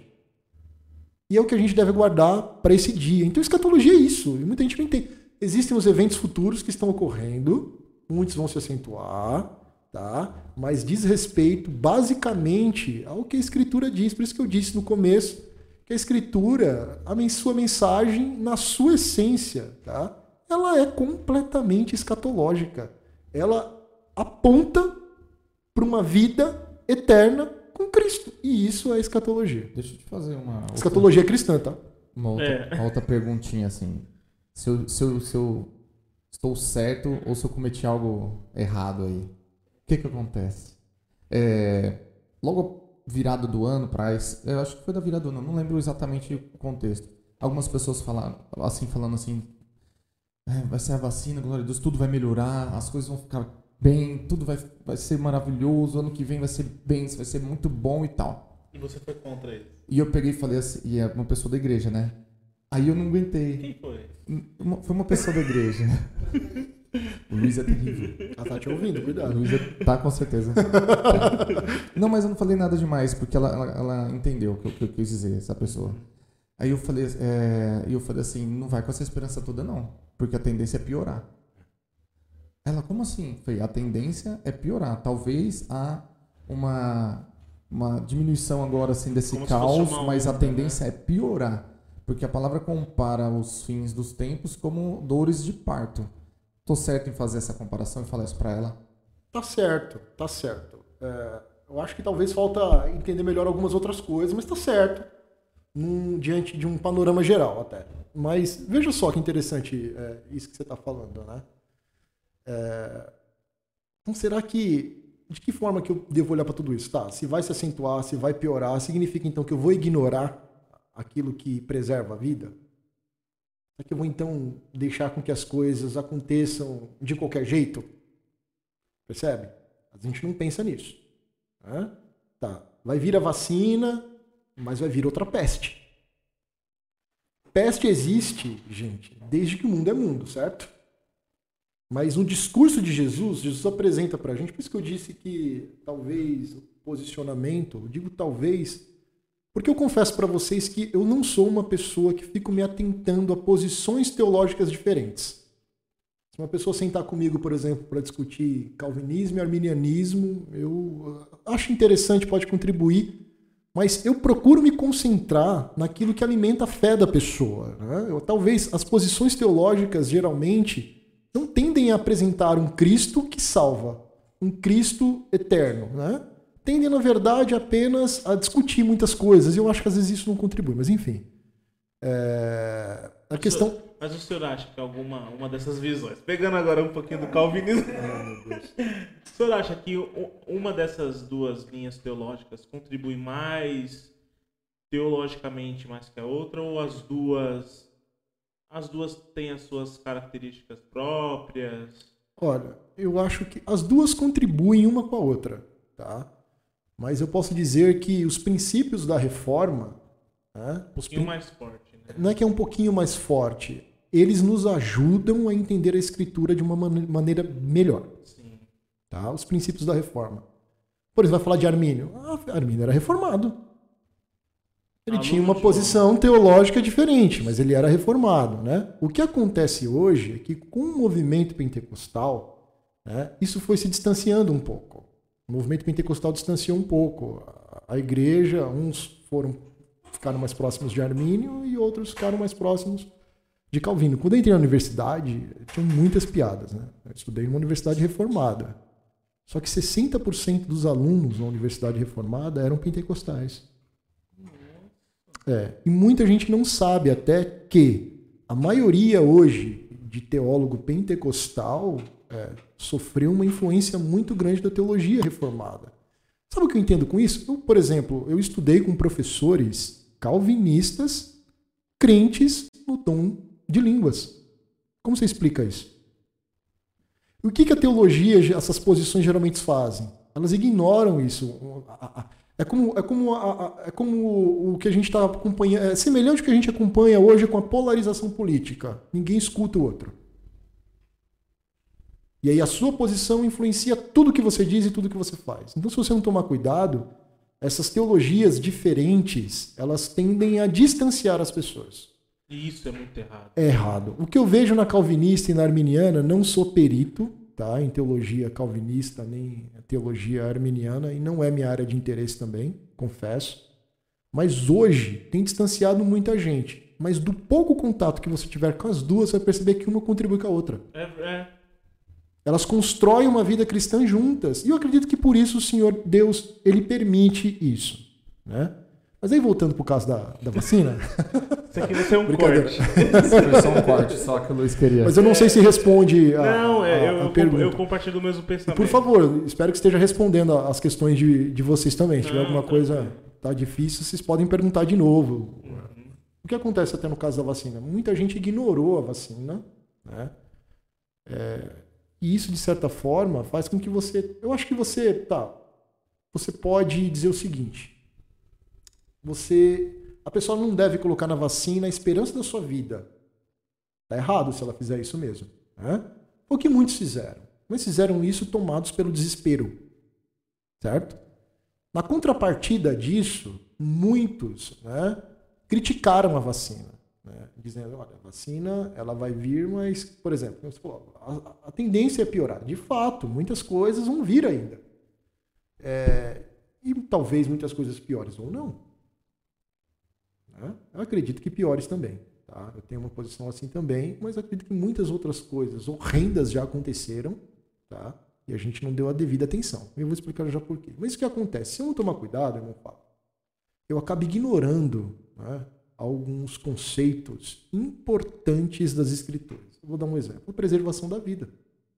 À medida com que você ignora, muita gente ignora a questão da vacina, pode falar assim, ah, mas você agora está se posicionando politicamente. As pessoas hoje pensam tanto em política, a polarização está tão grande que qualquer coisa que você fala é, é influência política, política também. É. É? Mas veja, na questão da vacina, estou procurando apresentar um olhar é, é, diante de uma observação da escritura, tá? Tá. Eu não devo colocar a esperança na vacina, mas ela é útil para a preservação da vida. Sim. Ah, tá, mas pensando de forma escatológica. Cristo vai voltar, todo mundo um dia vai morrer. Para que, que eu vou Que é que muita gente diz. Vou morrer um dia, então para que, que eu vou tomar vacina? Então você está rompendo com isso, com um princípio que diz que você não deve matar, por exemplo. O que esta lei diz? A lei quando diz, olha, não matarás. A lei não matarás significa dê o direito do outro à vida. É isso que diz essa lei. Não é simplesmente o ato de você ir lá e tirar a pessoa. É você tirar a pessoa do direito que ela tem de viver. E Deus nos diz isso pela lei. Ao estabelecer esse princípio, Ele está dizendo: olha, deixe a pessoa viver. Porque quem é que tem poder de dar e tirar? É o homem? É Deus. Muita gente até pensa assim: ah, eu lembro que uma pessoa falou, comentou o seguinte: por que que, poxa, até que estava gostando da história de conhecer a Deus, mas aí eu fui ler o livro de Josué e desisti da ideia. É Deus entrando em todo lugar, matando todo mundo, não sei o quê. De fato, né? É, cara, você lê o livro de Josué e de Juízes. É bem pesado. Né? Era mesmo, eu costumo dizer o seguinte até, que alguns anos, eu não sei se é no período do irmão Luiz, do irmão Fábio, havia um jornal chamado Notícias Populares. Acho que não é do tempo de vocês. Não. Eu acho que eu tô começando a ficar velho. Isso não é um bom sinal. Ou é um sinal. Hoje nós lemos as notícias no celular. O celular é o nosso jornal. Mas na década de 80, começo da década de 90, nós, eu lembro que a gente chegava para trabalhar, a gente chegava correndo, mas era de praxe parar numa banca de jornal, ali tinha todos os jornais, a gente acompanhava ali as notícias do dia, sim. Ninguém às vezes tinha condições de comprar um jornal e levar para casa e ler tudo. A gente tem internet, a gente tem acesso ao que a gente quer, o que a gente não quer, a gente tira, até, e assim por diante. Tinha um jornal é, aqui de São Paulo chamado Notícias Populares, que o que ele fazia era estampar na página, cara, todo dia tinha uns três mortos e um jornal em cima do, do corpo do defunto. Você olhava, se, se você olhar isso para isso hoje, cara, fica imaginando, se fosse esse jornal hoje, né? Cara, isso ia ser. Se não me engano, eu posso estar errado, alguém pode me corrigir, ou se tiver algum irmão que estiver ouvindo pode até falar. Ele foi substituído por um jornal agora de esporte, que é pequenininho, eu não lembro o nome dele. Sabe, um, um jornalzinho de esporte. De esporte. É só de esporte, não lembro agora o nome. Mas enfim. E a gente observava esse jornal, a gente ficava em choque, em choque. Todo dia tinha uma notícia ruim, uma notícia triste, acontecia uma coisa. Uma tragédia. Sempre Olha, irmão, acho que eu vou querer um gole disso aí uma tragédia. Quando você lê o livro de Josué, né, Josué entrando em Canaã, é, o período de juízes, por exemplo, é justamente isso que se acompanha. Muita gente às vezes imagina, é que um Deus poderoso, misericordioso, é capaz de direcionar, levar as pessoas a isso, né? Se você, se você fazer uma avaliação mais um pouco mais apurada, você vai entender que é ele quem é o autor da vida, é ele quem da vida e ele também quem tira. Ele tem esse direito, não a gente. E na pandemia, esse direito à vida de muitas pessoas, esse, esse é um, um, ponto de vista meu, tá? É um ponto de vista pessoal. O direito à vida de muitas pessoas foi tirado, com muitas pessoas que ignoraram é, a questão da vacina, a questão de se proteger, sabe? É, falando em vacina, eu fui vacinado ontem com a segunda dose, né? E Poxa, eu fiquei pensando, né? Que o Senhor deu oportunidade a muita gente de ter acesso à vacina. Isso não vai livrar a pessoa da morte, mas é um meio que Deus se utiliza para preservar a vida de uma pessoa. Né?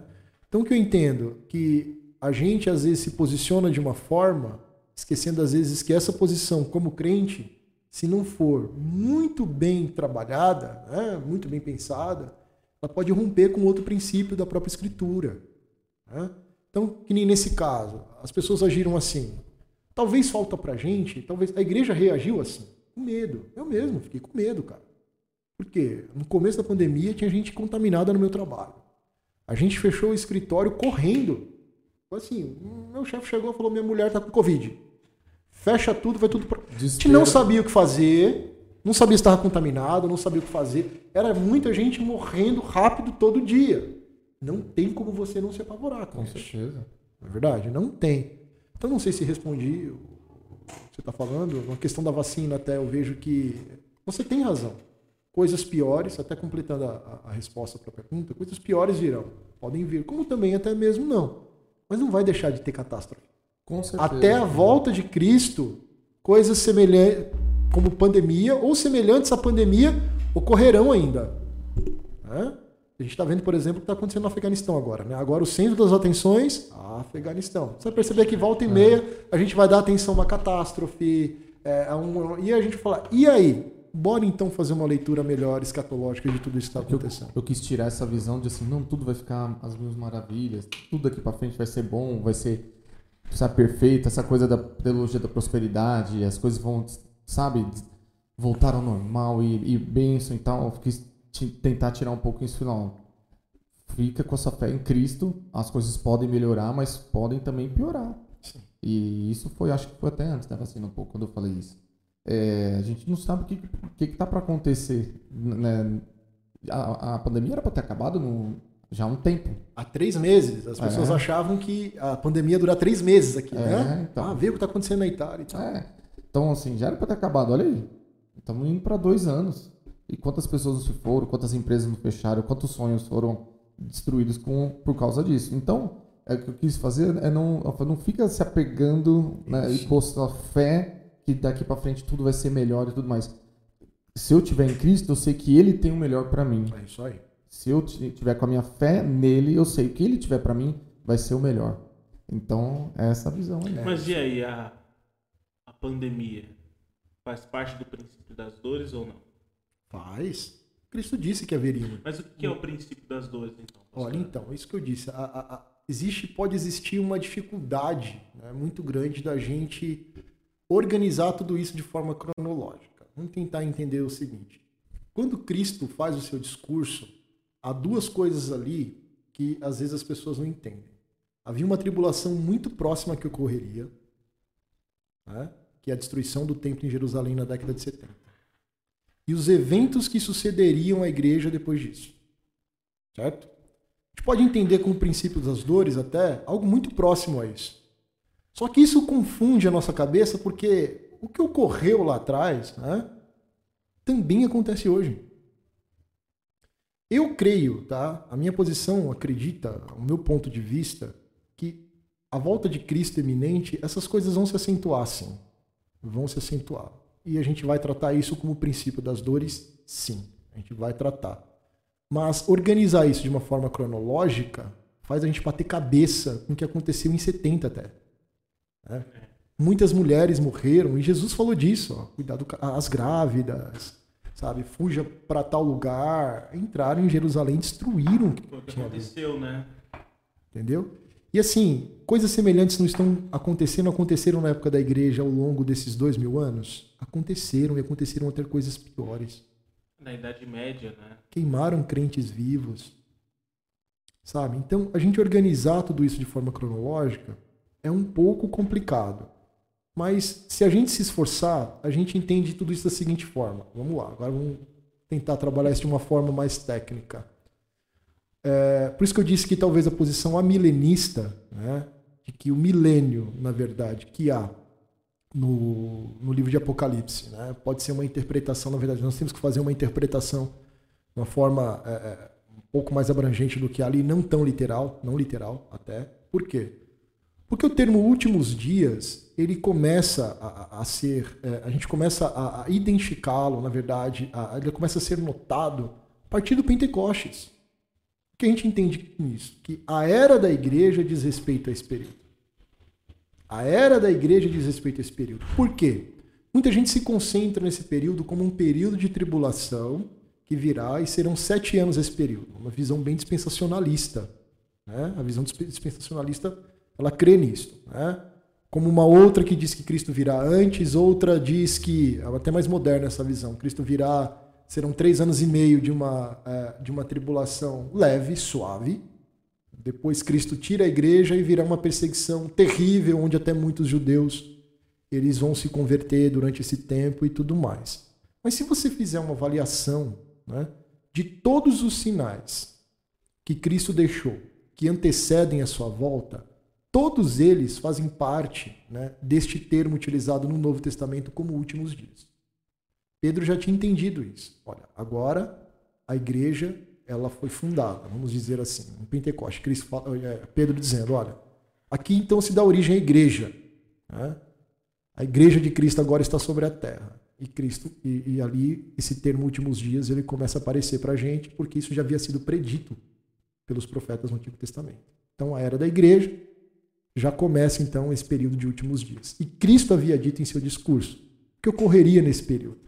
Muitos seriam perseguidos, esses são sinais que antecedem. Eu vou falar aqui alguns, vocês podem até me corrigir. Mateus 24. Mateus 24, Mateus capítulo 13, Lucas, eu acho que 21 em diante. É, é, Daniel fala um pouco sobre isso também, não Sim, é? e, e, é justamente essa posição de Daniel que muita gente entende que serão esse período de tribulação é, comparado, equiparado a essas... A 70 semanas. É, equiparado a essas, essas 70 semanas com esses sete anos de tribulação. Mas é dispensacionalismo. É, é, é na verdade, uma visão bem dispensacionalista. Os pentecostais, os adventistas, eles, eles, eles têm uma. Eles, eles vão concordar. Eles concordam, nisso, exatamente. Né? A palavra certa seria essa. E veja que, que interessante, né? A má leitura, a má interpretação desses textos deu origem a muitos movimentos escatológicos como estranhos, o... como o próprio movimento adventista, é. né? No é início do movimento adventista, ó, Cristo vai voltar em tal data. Como que eles chegaram a essa conclusão? Né? George Miller, que foi o, o precursor da, desse movimento, ele entendeu, ele estudando o livro de Daniel, ele chegou à conclusão que Cristo chegaria numa tal data. Chegou na data, cadê Cristo? Gente, isso é terrível. Lutero fez isso também. Né? Oi? Lutero fez isso, não fez? Numa época. Olha, então. Só que ele foi, ele foi mais ligeiro. Ele colocou uma data depois que ele, é... que ele morreu. pra ninguém contestar, né? Se não me engano, Lutero fez isso. Posso estar enganado, mas acho que Lutero chegou a fazer. Na verdade, ele não colocou uma data, mas eu acho que Lutero acreditava que Cristo ia voltar naquela época. É, eles, na verdade, viam na figura do Papa, a figura do Anticristo. Isso. Então, alguns os sinais para eles de que aquele período no início da reforma, né, o sinal escatológico era a figura do Papa. Mas eu acredito até que. Tem muita gente que ainda acredita, né? É, é mas eu confesso uma coisa pro, pro irmão. Eu não tenho tanto conhecimento acerca do que Lutero escreveu sobre escatologia, né? Mas não era uma área também de interesse dos reformadores. Você pode ver que muita gente questiona Calvino por não ter escrito nenhum comentário de Apocalipse. É prova de que não era interesse daqueles homens um interesse muito grande. Talvez a certeza ele já tinha, Isso. mas ele queria gastar tempo com outra Como coisa. eu disse, que este, esses últimos dias, a própria escatologia, o interesse por ela, como eu disse no começo, varia na história de acordo ao momento da igreja. Então imagina no século XIX, do século XIX para o século XX, as guerras. Aí aumenta o interesse. O iluminismo também bem forte essa época. É, então o interesse pelo assunto escatológico na Primeira, na Segunda Guerra. É... Foi quando eu acho que até a igreja pentecostal começou a ganhar muita, exatamente, muita força, né? exatamente. Agora veja, é, a, a posição pós-milenista, né? É bem fraca, né, essa é, posição. É, né? é uma posição muito fraca. E esse período de mil anos vai ser um período, na verdade, uma visão muito otimista. A visão pós-milenista, ela acredita que haverá um período em que o evangelho vai ser divulgado, propagado de uma forma muito boa. A igreja muito vai crescer. A igreja vai crescer. Nenhum momento da história isso aconteceu. Nenhum momento, pelo contrário, a gente é marcado pela tribulação, pela perseguição, pelo sofrimento. E outra, se eu entender isso somente dessa forma, eu estou ignorando o discurso de Jesus escatológico, concorda? Essas semanas de Daniel que ele pede para a gente ler e entender, esse período de tribulação acentuada, os princípios das dores. Então, onde estes elementos, estes sinais estarão presentes nesse momento tão bom de pregação do evangelho? Acho que, na verdade, esse período deve tomar, deve dar uma atenção para a gente. Acho que é por isso que eles são minoria, né? Eu acho que é por isso que eles são minoria hoje. Então, percebam, mesmo esses, essas posições variaram de acordo com o tempo mesmo. Né? Então, mas essa posição foi uma posição até muito propagada no momento em que a igreja estava vivendo um momento muito bom de missões. Quando a igreja tinha um trabalho legal de missões, o evangelho estava sendo pregado em tudo quanto era lugar, então a visão era pós-milenista. Né? Então hoje a gente entende que uma, uma, uma, uma, uma posição mais coerente, mais adequada, talvez seja a amilenista. A gente tem acompanhado no período de toda a igreja. Por exemplo, como a gente comparar a pandemia com a, a, a, a gripe espanhola? A gripe espanhola aconteceu também. Muitas outras pestes, a peste bubônica, a peste negra e não sei o quê. Então, peraí, não posso então tratar a pandemia como esse período acentuado de tribulação. Então é parte desses últimos dias. Então, por isso que eu digo que organizar de forma cronológica tudo isso é muito complicado. Existe também a posição é, é, é, pré-milenista, né, que é, é, Cristo vai voltar antes do milênio. O milênio, de fato, é, É literal. é literal. Essa posição também é forte. Tá? Explica para, se o senhor souber, pastor, é, o que, que é pré-milenismo, o pessoal que está tá nos ouvindo. Vou, ten- Amilenismo. vou tentar. É, Então, na verdade, é, a- essas interpretações acerca dos eventos futuros sendo, tendo como base né, é, concentrados no milênio. né? Nós sabemos que no livro de Apocalipse, capítulo 20, é, é, Satanás, a antiga serpente, o dragão, será trancado durante mil anos. Durante mil anos. Né? Depois ele será solto, enganará muitas nações, e aí depois será destruído, e aí Cristo vem com juízo, e aí vem a Nova Jerusalém, e aí é estabelecido a vida eterna. né? Então, essas posições giram em torno do milênio. Quando Cristo volta? Antes desse período, depois desse período, ou se esse período de fato serão mil anos, ou eu devo interpretá-lo ele de uma forma, ou seja, é uma forma figurada de interpretação. Uma... Então, as posições diferentes variam diante desse texto. Então, por exemplo, Cristo volta antes do milênio. Então, você é pré-milenista. Tá? Cristo volta antes do milênio, o milênio está presente, e aí, depois do milênio, o juízo com os santos que foram arrebatados e tudo mais. A pós-milenista, esse milênio eh, diz respeito a um período de paz da igreja, um período de, crescimento. de crescimento, de evangelismo abençoado, uma visão muito otimista. Depois Bem vem cor-de-rosa essa visão. né? é, exatamente. Então, seria basicamente isto. A amilenista não crê no milênio, tá?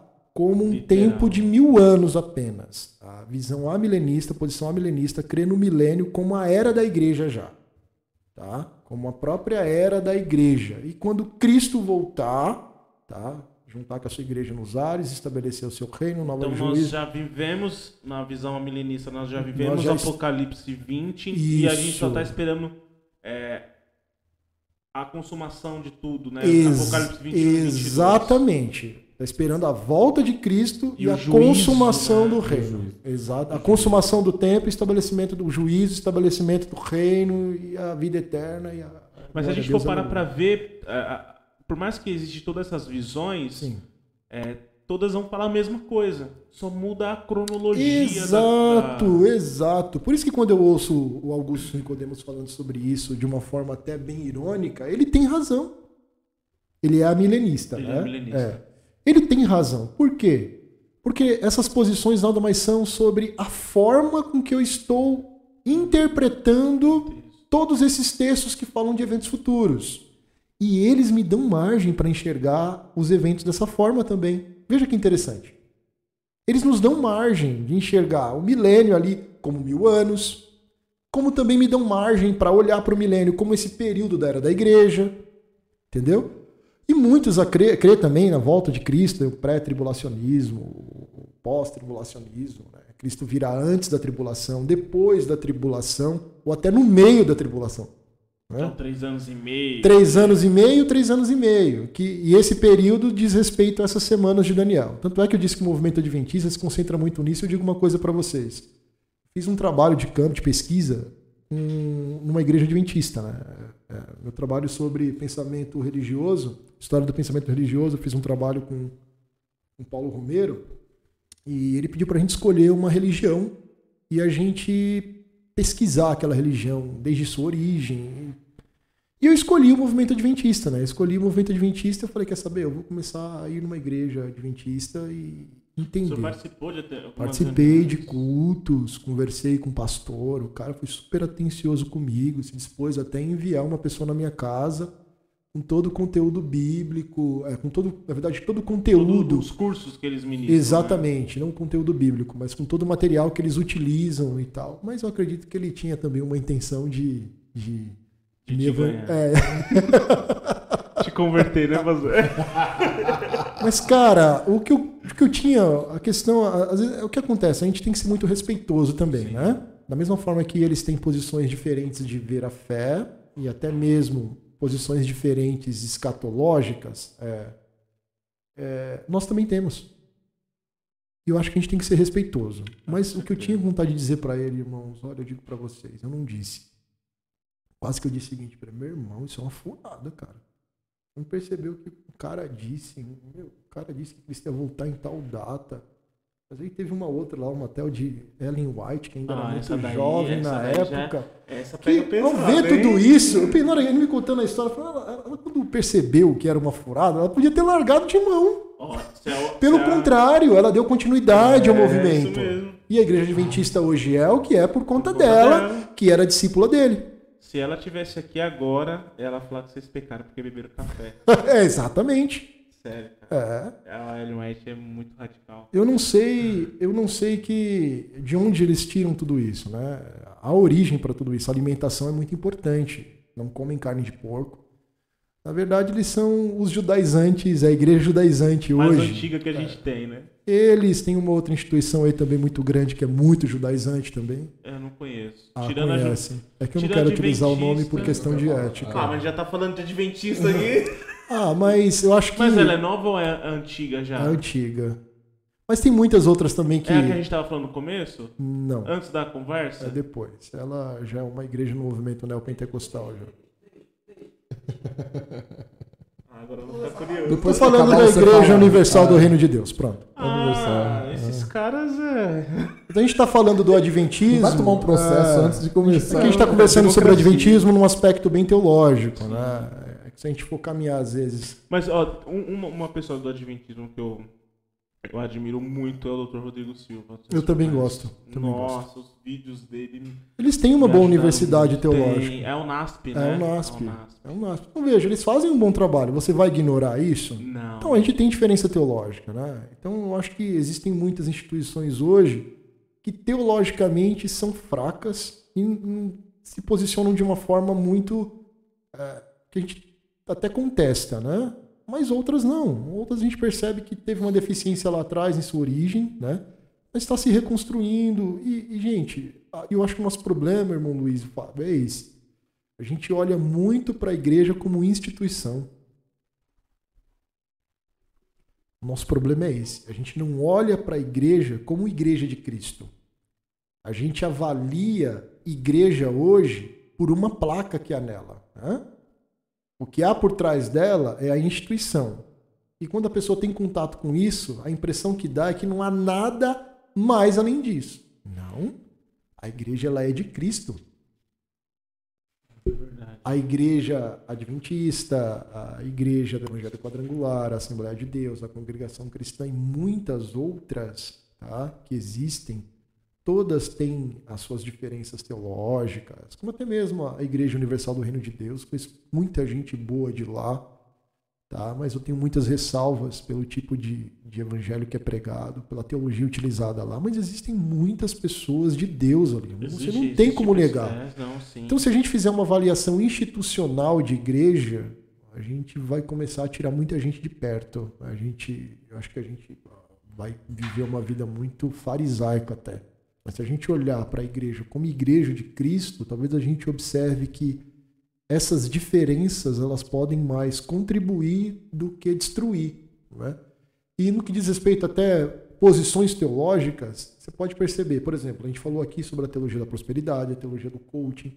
É uma teologia presente entre pentecostais reformados em muitos movimentos.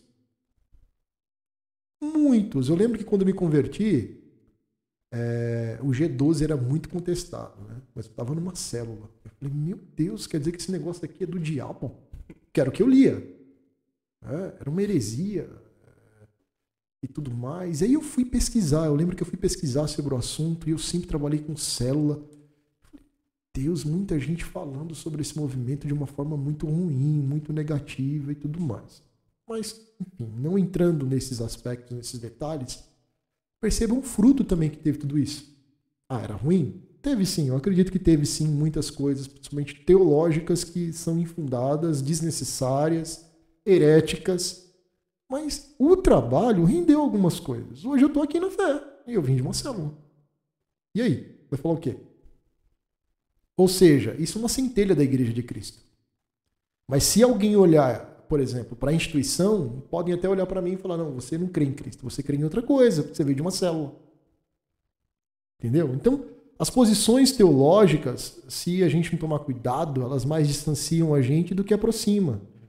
E as instituições, elas têm o mesmo aspecto. A gente olha muito para a placa da instituição e a gente ignora a igreja de Cristo que é por trás de tudo isso. A igreja invisível. E quando você. E eu acho que a, a, a nossa visão escatológica ela é muito própria da nossa igreja local. A forma com que você enxerga os eventos futuros, ela tem muita origem nesse seu contexto de igreja local. Então eu digo uma coisa para vocês, de verdade, vou até abrir o coração aqui, irmão Luiz, irmão Fábio e você que estiver ouvindo. Ouça em sua igreja local, seu pastor. Sente em sua escola bíblica, estude a Bíblia, estude as Escrituras. Há uma esperança de Deus para todos nós na vinda de Cristo, numa morada eterna. É verdade. Isso é tão simples de entender. Né? Às vezes a gente fica batendo cabeça com muitas outras coisas. E a gente esquece, às vezes, que são em atitudes simples, né? Como, eu falo simples, porque muita gente, poxa, você ir à escola bíblica e ficar uma hora sentado no banco da sua igreja ouvindo, aprendendo, isso não é um sacrifício, gente. Não pode ser tratado como um sacrifício. Mas muitos tratam, muitos ignoram. Então faça isso. É justamente essa igreja local, que é a igreja de Cristo, né? que vai te falar sobre a vinda do seu Senhor. Ouça isso. Como a gente entende a missão da igreja no, nos dias finais, assim, na, na escatologia? O escatom de Deus. Como que a gente consegue legal, entender legal isso? Legal, Confesso para você que eu gosto até de falar sobre isso. O que Cristo disse? Sobre a igreja, O que né? Cristo disse em Mateus 28, 19 e 20? Vão, façam discípulos, batizando-os em nome do Pai, do Filho e do Espírito Santo. Certo? E o que ele disse mais? Eis que estarei convosco todos os dias, até a consumação dos séculos. Ensinem a eles tudo o que eu disse. Lá em Mateus, eu acho interessante isso que eu digo que costumo classificar, né? Na verdade, a leitura que Marcos tem, o evangelista, né? Da vida e obra de Cristo, a leitura de Pedro, e foi uma leitura muito objetiva. Já em Mateus isso é um pouco diferente. Né? Mateus é bem pedagógico percebe que o mesmo dito de Jesus, o mesmo, mesmo texto do dito de Jesus sobre a missão da igreja, às vezes é colocado de uma forma diferente nos dois, entre os dois evangelistas. Em Marcos você lê, vão e preguem. Em Mateus você lê, vão e façam discípulos. Parece que isso é muito próprio do evangelista, né? Porque Marcos, a princípio, não foi um discípulo direto de Cristo. Né? Ele Paulo, a né? própria história diz que Marcos, né, sendo sobrinho de Pedro, ele recebe isso do próprio apóstolo e ele transcreve isso com o primeiro evangelho e tudo mais. Mas Mateus, ele ouvia Jesus, né? Mateus, ele esteve próximo de Jesus. Então, você escuta Jesus falando para Mateus, Jesus falando para Mateus, vem me segue. Ele levanta e vai. E aí o texto se segue em Jesus na casa já do cara. Com um monte de gente. O que está fazendo? Ouvindo Jesus. E aí ele apresenta os textos em sua sequência. Vai, o sermão do monte. Cara. E aí lá no final, no texto da missão de Mateus é vão, façam discípulos. O que Jesus quis dizer com isso? Vão por todo mundo e anunciem tudo. Na verdade, eles se completam, né? Tanto pregando quanto ensinando. São dois elementos fundamentais para a igreja: a pregação e o ensino. E eles devem apontar, irmão Luiz, para esse evento futuro. É essa a missão da igreja: é preparar aqueles que aderiram à sua fé, a fé no seu Salvador, no seu Senhor, que é Cristo, para essa grande vinda. O papel da igreja é esse, a missão da igreja é essa. Aí você diz, né, como muitos calvinistas até dizem, muita gente que tem posição reformada muito. É, ah, mas se você for pensar até mesmo diante de muitos posicionamentos Pra reformados, para que evangelizar? Se Deus já escolheu todo mundo que ele vai salvar, já separou essas pessoas. Acho que você fez essa pergunta, não foi? Mas Cristo disse que essa é a missão da igreja. Eu não devo me preocupar né, a quem vai aderir a fé. Em nenhum momento os evangelhos falam sobre isso. Olha, se preocupem com tais pessoas que vão aderir à fé. As escrituras pedem para a igreja ir pregar e fazer discípulo. Ah, não tá preocupado com o perfil, né? Não está preocupado com o perfil. verdade. O que diz os evangelhos logo de início? Ó, este Senhor e Salvador é o Emanuel. É Deus com vocês. E esse Salvador, o Emanuel, o prometido, o Messias, né, é aquele que vai viver eternamente com vocês. E qual é o papel da igreja? É anunciar tudo o que ele disse, testemunhar tudo isso, fazendo discípulos e dizendo: ele virá. E hoje que eu estou aqui com vocês falando sobre ele, podemos um dia estar juntos com ele nessa vida eterna. Amém. É essa a missão da igreja. Mas dá trabalho. Ah, certeza. Por quê? Veja, a gente está falando de escatologia. Qual hoje é a mensagem escatológica dentro da igreja? Praticamente não há. Tanto em pregação, tá?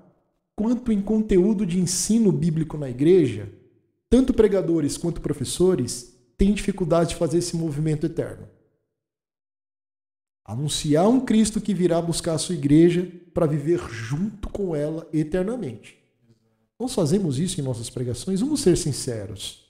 Eu até compartilhei com o Fábio e com o Fernando um pouco antes que a- a- o texto da ceia que nós lemos de 1 Coríntios é um texto escatológico. Exatamente, exatamente. Por isso que eu disse, a Bíblia, ela é uma mensagem escatológica, total, completa, em tudo que você lê.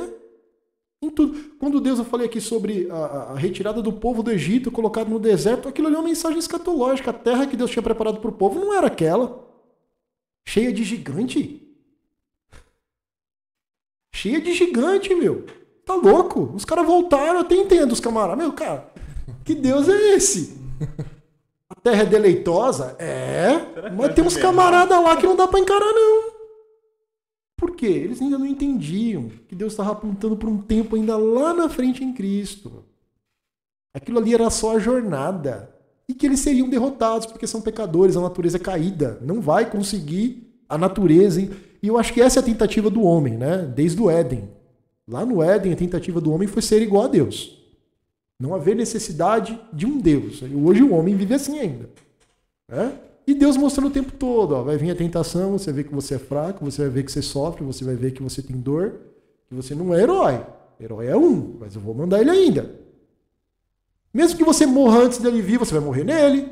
Se você crê nessa promessa, você está. E é isso que o autor de Hebreus faz no livro de Hebreus. E, e isso que o senhor falou, isso tem muita ligação com a, com a passagem que o senhor usou sobre a tentação de Jesus. Exatamente. No deserto. Exatamente. Exatamente. Exatamente. Tudo vai convergir em Cristo de alguma maneira. Tudo. E, cara, esse texto da tentação do deserto é, É, um texto muito forte, é maravilhoso. forte, maravilhoso. E o diabo faz o mesmo uso ali do que fez no, no Éden. Né? Exatamente. Até o diz, na verdade, de- tentando desconstruir a mensagem de Deus. Ah, Cristo, se joga daqui porque está escrito, Usando a, a própria. entendeu?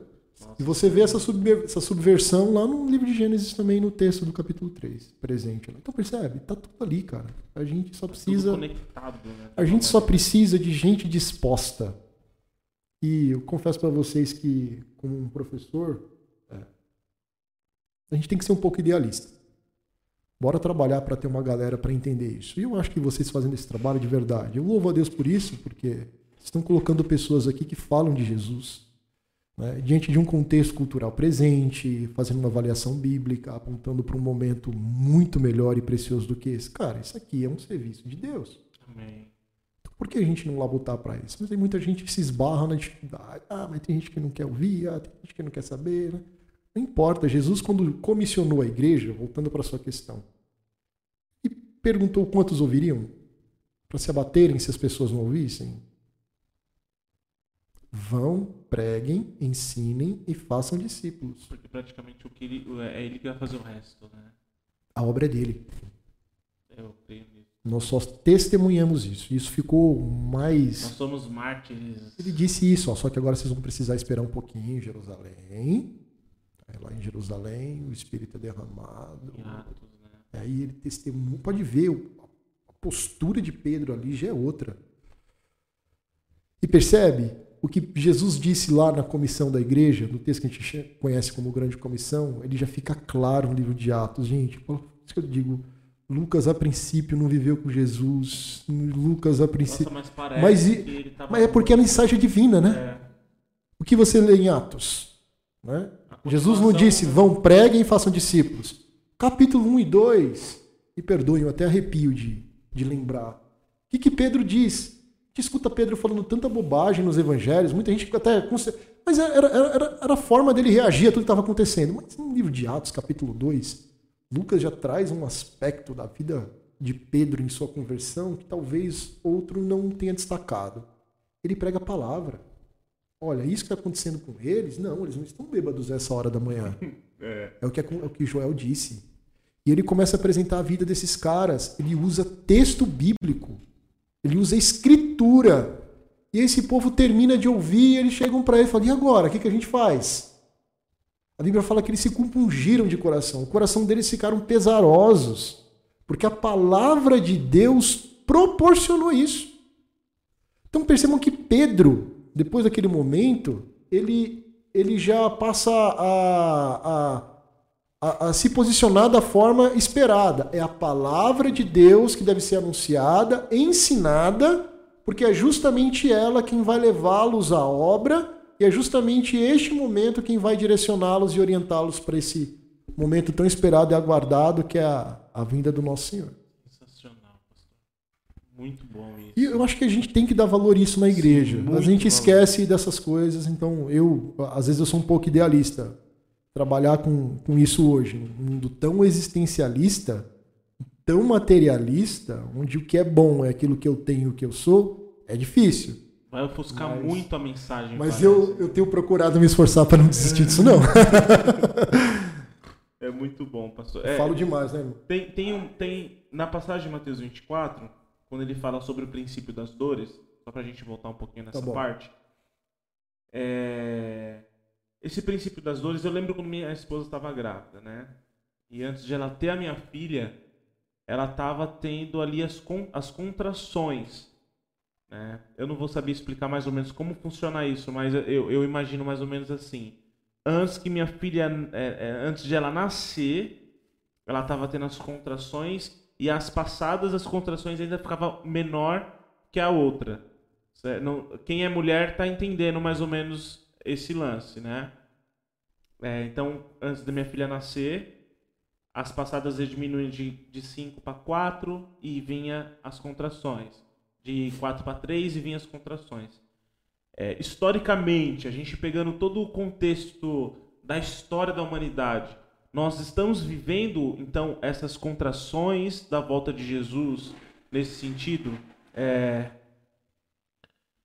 quando ele fala de guerra, fome, peste, então existe sim esse, até o coronavírus a gente pode colocar nisso.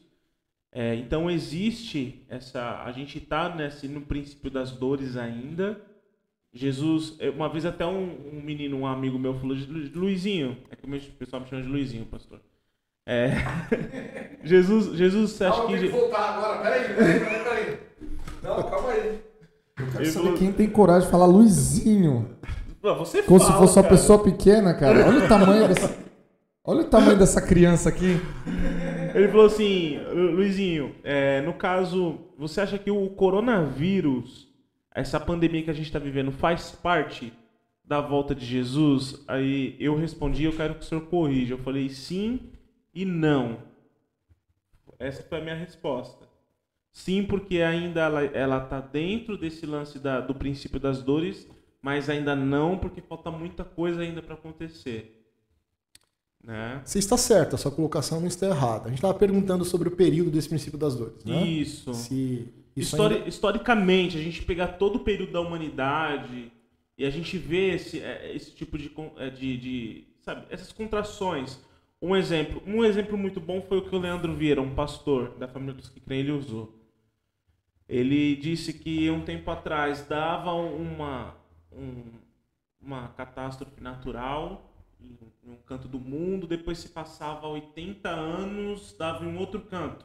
Hoje em dia, a gente consegue ver, até pela, eh, pela tecnologia que a gente tem, que eh, essas coisas têm acontecido com mais frequência no mundo. Sim. Parece que a criação, ela geme, Sim. geme muito. Até eu acho que Romanos, o apóstolo Paulo fala Uhum. isso. A criação geme pela manifestação eh, dos filhos de Deus. Isso faz, de alguma maneira, faz parte, sim, da, Faz.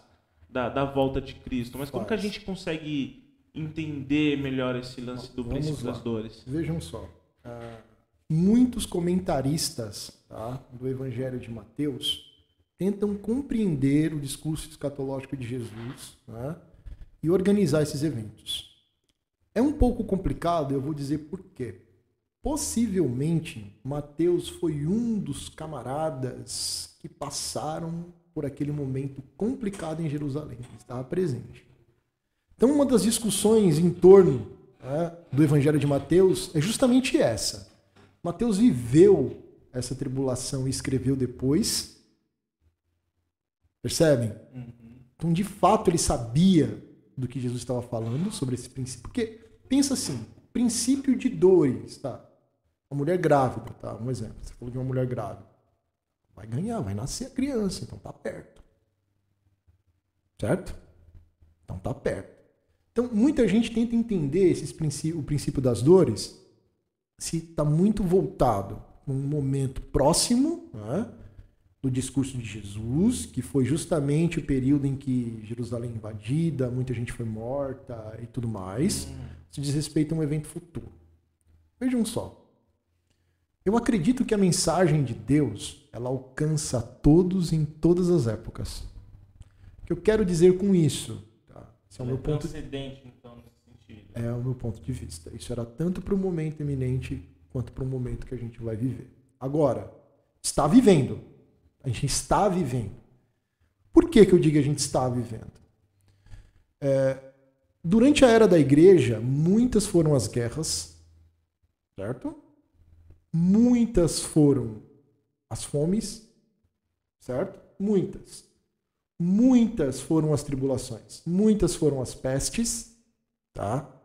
Muitos foram os anticristos. A Bíblia não fala só do anticristo, fala dos anticristos, tá? que mais? É, muitos foram os falsos mestres. Tudo que eu estou falando são sinais que estão aí no discurso de Jesus. Historicamente também. Historicamente, tá? Muitos foram os falsos mestres. Tudo isso esteve presente na era da igreja desde seu surgimento. Certo? Agora, de que forma que a gente entende isso hoje, tá? Será que o homem da iniquidade já se manifestou? Muita gente entendeu que poderia ter sido Hitler ou qualquer outra coisa. Então percebam que o tempo em que a igreja viveu determinados momentos influencia muito a sua visão escatológica. Os testemunhos de Jeová acreditaram mesmo que Cristo veio, fez a paz, destruiu, acabou. E os testemunhos de Jeová o que eles estão vivendo aqui é o reino. Nossa, eles acreditam. É, por isso que o Eles que eles que é 21, Agora 22 tem que já. pregar o evangelho. Por isso que eles saem para tudo quanto é lugar. Vamos anunciar o evangelho, vamos anunciar o evangelho. É O salão é o salão do reino, não é a igreja. A igreja foi arrebatada. Então o que acontece? É, Então, eu entendo que esse princípio de dores diz respeito até aquele momento próximo, quanto a um momento que a igreja foi vivendo ao longo da sua história. Agora percebam, todos relacionados a uma volta iminente de Cristo. O nosso problema é o tempo. Serão mil anos. O que é mil anos para Deus? O que são dois mil anos para Deus? Pode ser que não seja nada. Pode ser que esse momento de dor, esse momento de dor de parto, podemos chamar assim, é, esteja ainda presente. Significa que isso vai acontecer mais adiante. Isso pode se acentuar ainda mais, tá? Mas vamos entender essas dores de parto tanto como um momento próximo, que é o que muitos é, é, comentaristas acreditam, como momentos que ocorreram ao longo da história da igreja. A gente pode ver justamente dessa forma. Então, os, a, a, esse lance da dores de parto pode, pode a gente pode estar dentro pode, nesse sentido, como pode. pode estar simbolicamente nesse sentido. Né? Exatamente. Né? Então você não falou errado, percebe? É. A forma com que você falou te dá margem para entender isso de, das duas formas diferentes. Não está errado a forma com que você. Você é um bom aluno, então. Eu vou começar estudando ITQ. Ah. Vai lá, irmão. Podia descolar umas aulas para mim, né, Fábio? Eu já falei para você, eu falei para você na aula dele, por sinal, lembra? É verdade, eu falei para você. É e, e, assim, é escatologia, é, como eu disse, muita gente tem pouco interesse. Outro dia eu ouvi uma pessoa falando, ah, eu queria escrever um nome de um livro, alguma coisa, mas tentando utilizar bastante termos que são comuns hoje na nossa cultura, né? Mas por que, que tem que ser assim? A cultura quem determina né? são as escrituras quem devem determinar isso pra gente. E, por exemplo, John MacArthur, né? acredito que vocês conheçam, ele teve um grande problema com a igreja dele nos Estados Unidos.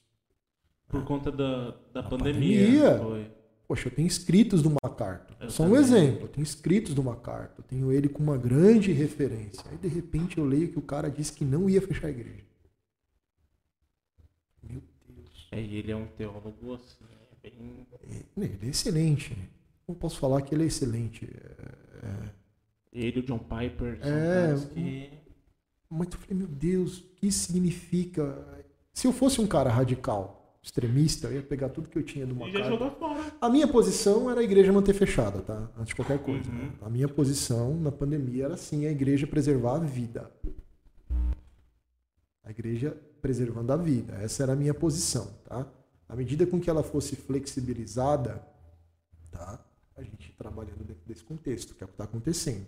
Mas de repente você vê um cara que você, sabe, sim, sempre te trouxe influência. A Talvez gira... até no seminário que você estudou, eles são é bem influentes. São muito, muito influente, muito influente. E eu falei, gente, e agora? Ele tem esse direito.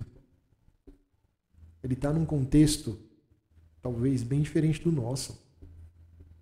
Eu não estou lá para fazer essa mesma leitura assim, né? Então, eu não me posicionaria como ele, tá? Mas respeitaria a, a posição dele. Mas a gente tem que respeitar a posição dele.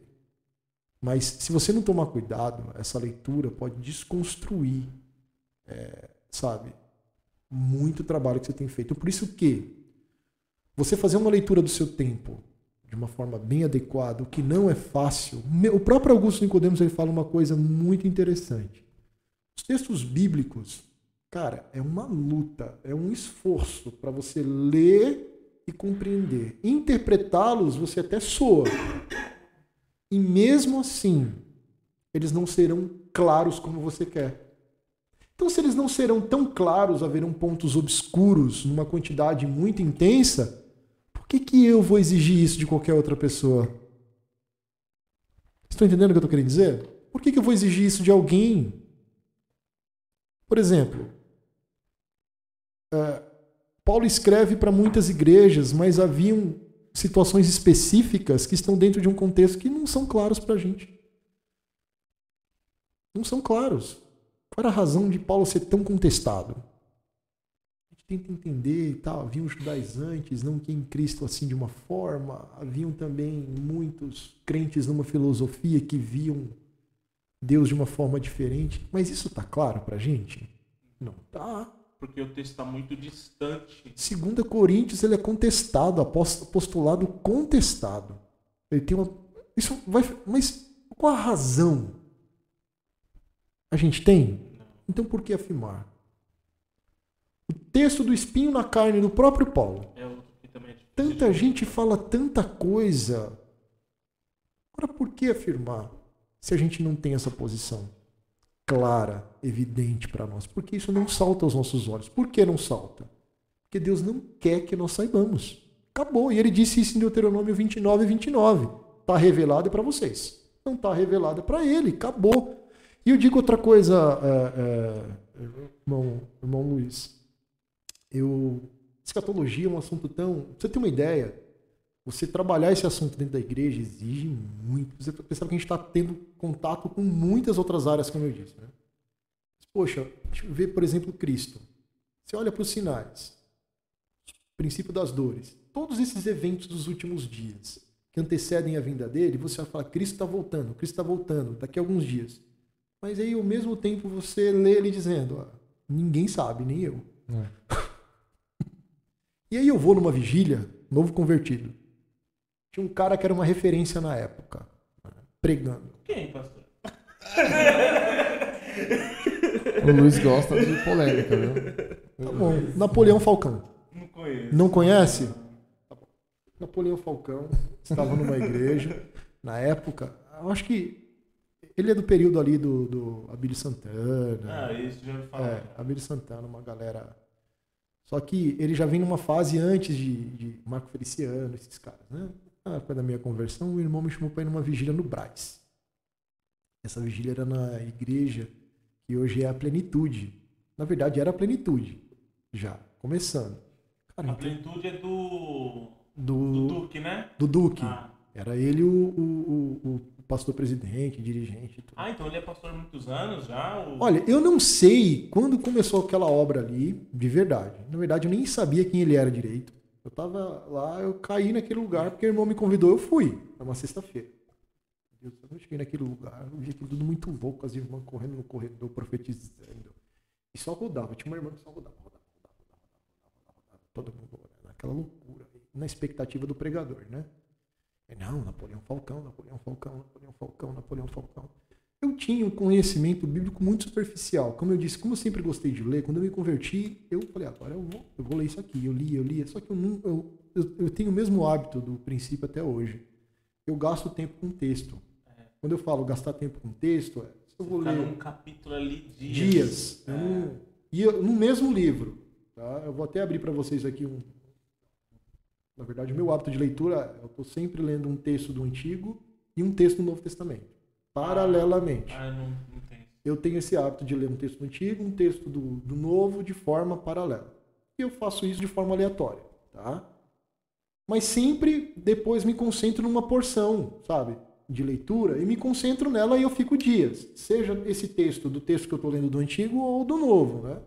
Mas eu já tinha esse hábito, então eu já tinha contato com algumas coisas. E eu tinha certeza que Cristo tinha falado na Bíblia. Ele disse que ninguém saberia o dia que ele voltaria.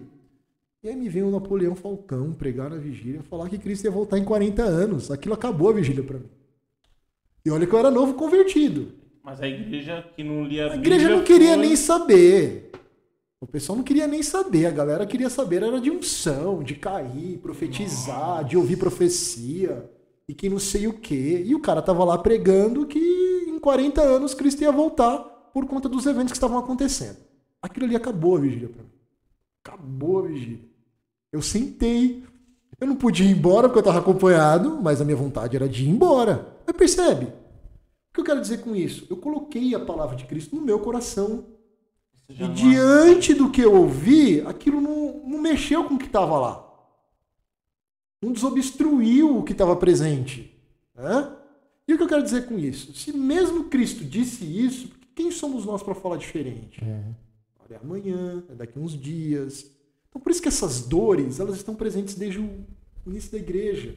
E isso, quer saber, é o que alimenta a nossa expectativa. Eu acho que até a, a gente tinha falado um pouco dos. Quem foi que estava? Os adventistas? Não, o testemunho de Jeová que adivinharam, tentaram adivinhar a data. Eu consigo enxergar de alguma maneira até uma. Uma inocência.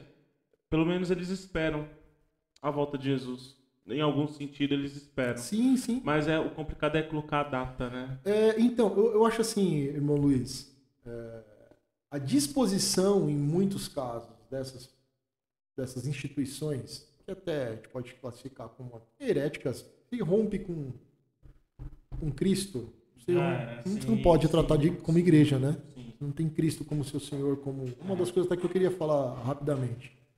Acho que o tempo tá, tá indo embora, né? Vocês me falam o momento que já que parar, tá? Ah, olha. Tá eficiente, hein, Fernando? Coisa que é. Aprendeu a trabalhar aqui no. no, no Mas vocês me falam, tá? Não sei, vocês estão coordenando, eu tô aqui sujeito a vocês, tá bom? é, e as perguntas também. Mas vejam que interessante, até perdi o que eu tava. Quer falar. é, a- quando a, a igre- as igrejas elas, eles se rompem. É, então, vejam só.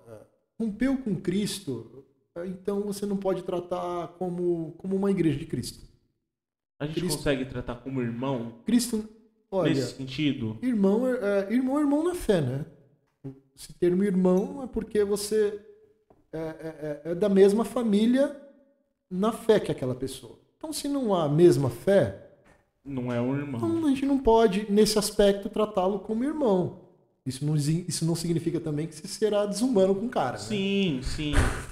É porque, Sim, eu penso- é porque a Chamar Mas- de herege e tacar na fogueira, não pode. É, então, mas assim, Ah, rompeu, eu por exemplo, no caso, no caso dos testemunhas de Jeová, que não tem Cristo como Deus.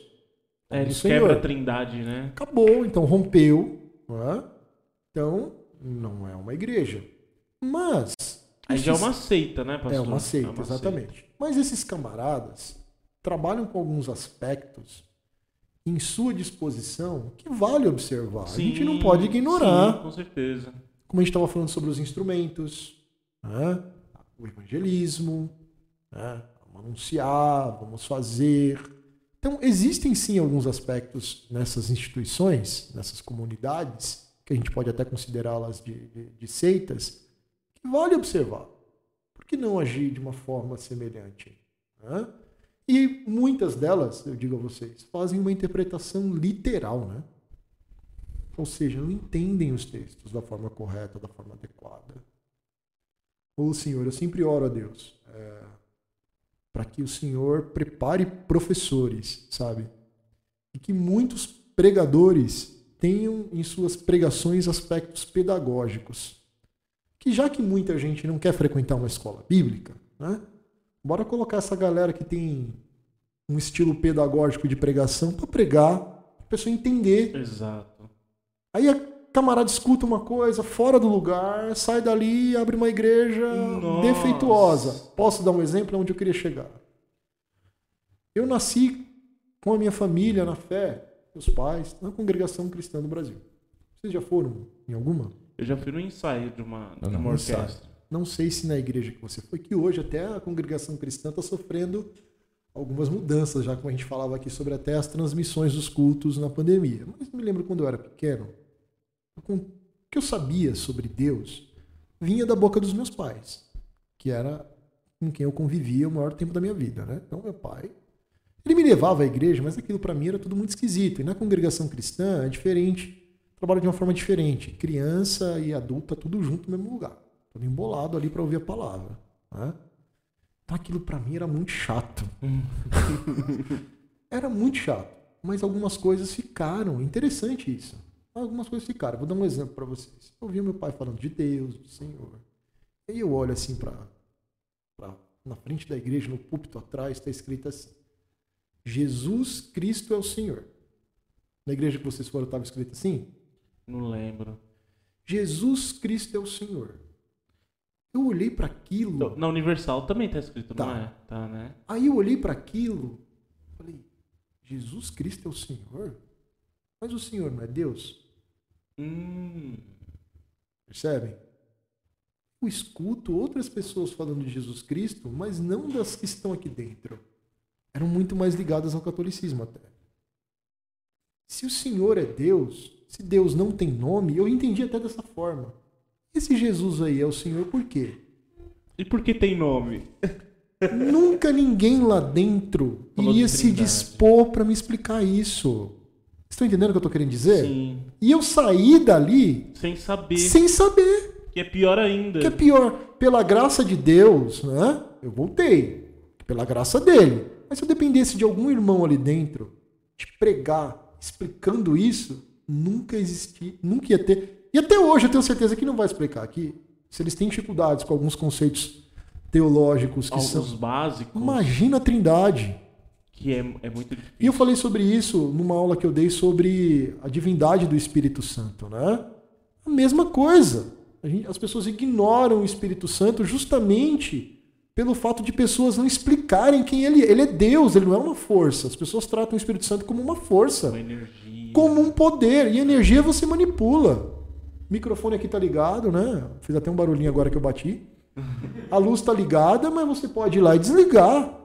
Se ele é Deus, eu posso fazer isso? Tenho... Então veja, a nossa percepção de uma vida com Deus parte muito daquilo que a igreja apresenta para gente. Nós somos o que a igreja prega, o que a igreja ensina. Dentro da igreja local nós somos isso, o que a igreja pregar e o que a igreja ensinar. Então, se estamos falando de escatologia, então vamos pregar e ensinar a esperança. Você falou sobre esperança. A nossa esperança é essa. Você até mandou uma pergunta. Esperança cristã é a fé que um dia esse Senhor a quem eu entreguei a minha vida virá. Virá para me buscar, para que eu viva eternamente com Ele. A gente precisa pregar Amém. isso. Amém. Pregar, ensinar. Caso não ocorra isso, a gente vai ver o que a gente está vendo hoje. Pessoas abandonando a igreja. Né? Abandonando a igreja porque nunca tiveram fé. Se não fala de Jesus, não vai ter fé nele. Se não anunciam essa esperança, aí você me perguntou até, né? Perdeu a esperança? Na verdade, nunca teve. Porque vamos ser sinceros. Quando você fica triste e frustrado com alguma coisa, alguma coisa ainda lá dentro de você que diz que não é bem assim. Né? Pode estar frustrado com Deus. Muita gente fica frustrado com Deus, que as coisas não correram do jeito que queria. A gente não pode ignorar o fato de que somos homens sujeitos a isso. Quantos dias eu já fiquei triste pensando em coisas que poderiam ter acontecido de um jeito, de um jeito e não aconteceram? Mas isso não me levou a romper a minha fé no Senhor. Sabe por quê? Que a gente, eu sempre entendi que a fé, ela se sobressai a tudo isso. E o que lá na frente é mais importante. Então eu não devo me concentrar com esse evento momentâneo da minha vida. E eu me abalo, fico triste. Eu sou um cara bem sentimental, vou ser sincero. Minha mulher sabe disso. Sou muito introspectivo, gosto de pensar em tudo que está acontecendo. É, eu fico na minha com muitas coisas. Isso é nosso. Mas o que há em nós, produzido por essa palavra, né, que chegou até nós pela missão da igreja, meu irmão, a gente tem que guardar. E aí, onde o discipulado que Cristo pede para a missão da igreja que tem que ocorrer, é importante. Quando você não tá legal, um irmão tá do seu lado e te ajudar. Fala, cara, vamos lá, levanta sua cabeça. A vida não é só isso. Às vezes, a pandemia, ela cegou a gente, né? A pandemia cegou a gente. A gente não conseguia ver outra coisa além do vírus. Né? Cegou. A gente não ouvia outra coisa além do vírus. E eu lembro que até o ministro Mandetta falou uma coisa que me marcou bastante no começo da pandemia. Ele falou assim: desliga um pouco a sua TV. E é verdade. Que tudo que estava acontecendo estava dominando a gente, né? E o que a gente precisava? De alguém que chegasse e falasse: olha, tá aqui a nossa esperança. Como você disse, a vacina é uma salvação provisória. Como eu falei, né? É o que os filmes mostram. O Margedon, vai vir um meteoro. Mas, cara, vai chegar um dia que o negócio vai acabar de vez. Nova Jerusalém vai vir. E é pior que esse meteoro, se você não vê isso de uma outra forma, tá? Vai trazer novo céu e nova terra. Então, se você não tiver adequado a isso, não vai ter Bruce Willis para te salvar, não. Você acredita que a terra vai ser destruída, igual muitos acreditam? Não, não. Aqui é a coisa. Falou do Bibo, ele falou uma coisa interessante. Ele fala de um empaçocamento, né? É. É mais ou menos isso. Vai vir e vai restaurar. Eu acho que restaurar é tudo se tornar pleno. A natureza ela caiu com a queda do homem. Vai né? ser igual Gênesis de novo. É, igual Gênesis. Que Eu louco. creio nisso. Cara, eu acho que é um panorama. Eu acho que é um assunto muito profundo mesmo. É, eu acho que três horas, duas horas ainda não daria tempo de a gente fazer um episódio que a gente gostaria mesmo. Mas eu acho que é, a gente ficou muito sobre esse lance da missão da igreja. A Sim. gente ter essa esperança ainda da volta de Cristo. O Fábio tá morrendo de sono. Cara, não sei o que aconteceu comigo hoje. Dá pra ver pela sua cara. Minhas tá crianças vendo. não dormiram direito. Meu, nossa, tô. Tomei café aqui pra tentar dar uma segurada. Mas foi uma, cara, foi uma aula aí, com certeza isso vai são assim, todos os episódios foram muito bons, mas alguns sempre vai Se destaca. sempre vai destacar e esse aqui é um deles, cara. Pode ter certeza que esse aqui eu aprendi muito. Até tava de- de- debruçado aqui em cima da mesa aqui, só ouvindo. Mas é, é muito bom isso, né? Eu ia perguntar. Pedir uma- algo pro senhor aí. É, o que você diria agora pro, pra quem tá te- nos ouvindo, ou um cristão ou um novo convertido, acerca da volta de Cristo, dessa esperança? Bom, para você que está ouvindo a gente, está acompanhando, a volta é certa. Viva com essa certeza no seu coração. Isso que eu digo para você. A volta de Cristo, ela é certa. A fé descrita para nós no livro de Hebreus, né? ela é a certeza. Fé é certeza. É convicção. A fé não é uma coisa abstrata. Como que eu creio naquilo que eu não vejo? Pelo simples fato de que aquele que me disse deixou escrito isso para mim. Então é certa a volta de Cristo, porque ele deixou isso revelado para mim em seus escritos. Não vejo a Deus. Alguém aqui, todos vocês que estão aqui, eu tenho certeza que nunca viram Deus, mas têm conhecimento dele pelo que foi revelado na pessoa de Cristo pelas Escrituras. Então, meu irmão, viva nessa certeza. A volta de Cristo, ela é certa. E se você faz algum trabalho na sua igreja, seja ele qual for, faça também nessa finalidade. Leve as pessoas a Cristo, fazendo com que elas entendam que ele virá um dia para buscá-la e viver eternamente com ela. Esse trabalho aqui hoje está proporcionando este momento, na é verdade. Verdade. Está proporcionando este momento. Então que a gente não ignore isso. Escatologia é um assunto muito abrangente, muito abrangente, mas é isso que eu gostaria de dizer para todos que estão ouvindo. Viva nessa certeza. Isso independe de circunstâncias, de pandemia, se independe de momento bem sucedido, se independe de qualquer situação que você esteja vivendo, irmão. Certo é, Cristo virá e eu espero que a gente possa se encontrar lá junto. Amém. Certeza, independente das visões teológicas, né? Independente da visão teológica. Essa é a nossa esperança. Essa é a nossa esperança. Te ame em Cristo, independente de onde você estiver.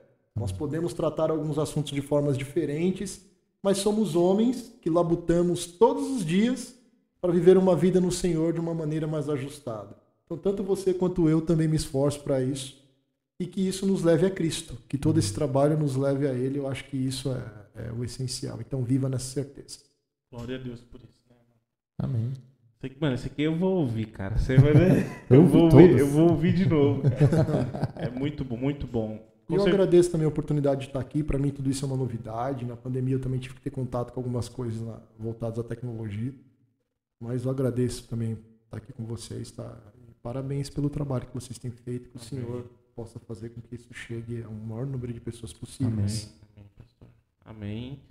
Eu acho que é isso, Fábio. Acho que é isso. Eu acho que é isso. Deu para dar uma um, uma entrada para uma para uma conversa mais. Foi uma introdução. Mais, foi uma introdução. Foi uma introdução. Depois a gente faz um episódio aqui de 8 horas seguida direto. Uma madrugada toda, pastor. Topa, pastor. Uma madrugada toda. Topo. Uma vigília escatológica. Olha, uma vigília escatológica. Olha, na minha conversão, pastor Adito lembrou isso num trabalho que ele fez na igreja dele, é, que eu tive a oportunidade de estar lá com eles. Na minha conversão, o pastor Adito foi muito importante, né?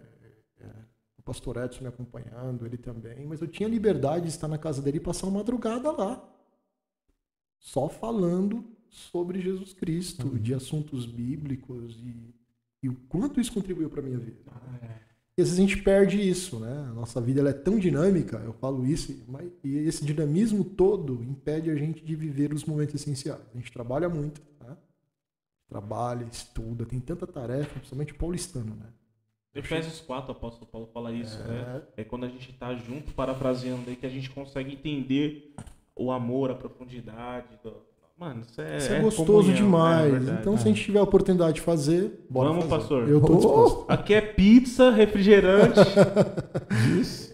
Eu ah, tenho coragem, Essa mesa cara. ficou mais de boa hoje porque o povo reclamou que a gente tava fazendo uma farofada aqui em cima da mesa. Falei, mano, qual é o problema? A gente tá comendo, tá conversando. O povo e o Fernando, né? É, o Fernando que chegou aqui. Nossa, é um monte de sacola em cima da mesa. Qual é o problema? A gente tá aqui conversando e comendo, não pode não? Ah, dá licença. Vamos fazer bom. isso então. Não, sério, ao vivo. Não, aí é transmissão ao vivo, vivo, ao vivo. Com rodada de pizza aqui e feijoada estrogonofe. Nossa. escutando, escutando o Fernando Bruno. Pronto. Obrigado por ter aceitado o convite agradeço. e se disposto a estar aqui, né? Tirar o seu tempinho aí e estar aqui com, com a gente. Eu que agradeço. Espero ter, de alguma maneira, um assunto que não é fácil para ninguém. Não é, não é, é pra, não é pra ninguém. Mas, Mas contribuiu muito. Eu agradeço, muito, muito, agradeço muito. a oportunidade de estar aqui. Né? e bora continuar aprendendo sobre o assunto. Amém. Amém? Aprendo também com vocês, para mim tem sido muito importante. Sempre digo na minha igreja, é, as pessoas se fecham em sua igreja local, né? Como o irmão é batista. É, não, vamos ter contato com uma galera, gente. É, Quem tem fé em Cristo pode viver junto de várias Com formas certeza. diferentes. com certeza. É isso aí, Luizinho. Obrigado por ter vindo hoje, viu? Valeu, Fábio. Valeu, Fernando. Obrigado. Obrigado, Fernando, por ter vindo hoje. Na verdade, a gente vai gravar depois. Você pode já fazer o pe- a- pedido no iFood lá do nosso almoço aqui, tá? Quem vai pagar o almoço hoje? Fernando. Você vai pagar o almoço, Fernando? Vai. A mistura é peixe. Irmão, você tem que servir, A irmão. mistura é peixe. Ou enguia. Olha, Olha em ele tava até saltando já. Tava já, ó. Credo, sai fora. Não. Tá pronta para ser alimentada. né? Mas é isso aí. Valeu, pessoal. Obrigado pelo, por estar aí até agora. Muitas pessoas têm assistido. Nossa, tem, é, tem, tem sido exponencial o crescimento do Tem, canal, tem. né? Graças Isso é a muito Deus, bom. né? Glória a Bom. Deus. As pessoas têm, têm dado bons testemunhos daquilo que tem sido falado aqui. Tivemos até psicólogo aqui também falando sobre a Eu cheguei a, ansiedade. cheguei a ver. Se Cheguei você a chegou a assistir, foi muito bom. Acho que a gente futuramente vai repetir essa, essa, essa chamada também. Tem muito assunto para a gente debater e conversar. Então, é, poxa, muito obrigado para todos que estão assistindo aí. E se debruce que tem muito material e tem muita coisa para vir ainda. A gente tem fazendo, tem feito, tentado fazer, né, o melhor, buscando fazer o melhor, convidando pessoas aqui que são pessoas que tragam conteúdo, agregam conteúdo com a gente, para nos dar crescimento e a igreja ser edificada com, com Amém. todo esse conteúdo. Isso aqui Amém? É verdade. Pastor, antes de a gente encerrar, o senhor tem alguma indicação de livro que fala sobre escatologia? Tirando a Bíblia? Olha, tem um livro do, do Millard Erickson, é, que eu acho que é muito legal. É, é a escatologia mesmo, do Millard Erickson. Eu queria indicar, porque é um livro que trata de todos os posicionamentos. né? Eu acho que é, é um livro que ele não é tão. Eu gosto, eu quero indicá-lo porque ele não é tão extenso. O Erickson ele usa o Millard Erickson mesmo da teologia sistemática do Erickson, tá? É uma teologia sistemática preta? É, na verdade, uma capa meio colorida com uma cruz. Ele tem É uma preta. é, ah, mas a capa do livro é preta. Eu É, tenho é. essa teologia sistemática. É aquela que eu te mandei a foto. Eu gosto do Erickson, que é uma teologia sistemática. Muito do que é ali tem no que é na, na teologia. Na verdade, a teologia sistemática em geral trata do, do, do assunto, né? Então, eu gosto do Erickson, que ele se utiliza de uma linguagem bem acessível. Tem muita leitura que é muito acadêmica, né? E como vocês falaram, uma coisa que é importante. Muita gente é leiga, às vezes, no assunto, mas quer ter contato, e aí quando vai se dar, se dar de frente com uma leitura rebu, é, rebuscada. muito é rebuscada, verdade. isso, e a pessoa já abandona a leitura. Então, bora fazer uma leitura, eh, ela não é superficial, mas uma leitura bem adequada e, e ajustada. Quero deixar isso aqui bom. como, como indicação, tá bom? Muito bom. Eu vou indicar. É tão bom que meu cachorro comeu até a capa, a Nossa. parte de trás ó, do livro. Ele gosta, ele gosta de escatologia. Ele comeu o livro de Apocalipse, as páginas de uma Bíblia minha, e queria devorar o livro do Erickson também. Cachorro convertido, irmão. Pet gospel, vai. Comendo teologia sistemática. né? Eu queria indicar esse livro aqui, ó. Amém. A história da escatologia do Wright, mas ela não é uma. Na verdade, o N.T. Wright, ele ele é um teólogo, se eu não me engano, anglicano, se eu não me engano, mas ele ele tá muito para frente da, da discussão sobre Sim. escatologia. Mas essa- esse livro aqui é bom, tá? É, agora, Esperança Abençoada, George Eldon Ladd, esse livro também é muito bom. É uma outra indicação. Cosmovisão Cristã. Segura. Aí, coloca aí, Fábio. Cosmovisão Cristã, da- do pessoal lá da, da Igreja Família dos que Creem. É um livro bem bacana, didático. Tem até umas perguntinhas, se eu não me engano, nesse livro. Passa para Posso, posso derrubar? isso. E esse daí é o. Isso, esse daí é uma visão preterista, até uma visão bem parecida com a do senhor. É bem, bem bacana também. Essas são as minhas indicações, paga a gente, aí as editoras. Maravilha. Faz favor, patrocina nós. É muito bom, então eu acho que é isso, né, Fábio? É isso. Vamos ficar por aqui. Ficamos por aqui. Mais um episódio, graças a Deus. Mais um episódio, graças a Se Deus. inscreva no canal, Se inscreva no canal. compartilha, deixa o seu like, Compartilha, comenta. deixa seu like, Não, mas é sério mesmo, tem que compartilhar mesmo, É né? aí. pra, pra gente ter um, um número de, visualiza de visualizações legais, né? Eu acho que é isso. É isso. Valeu, é nóis, brigadão. Tamo junto. Deus abençoe. Deus abençoe. Valeu.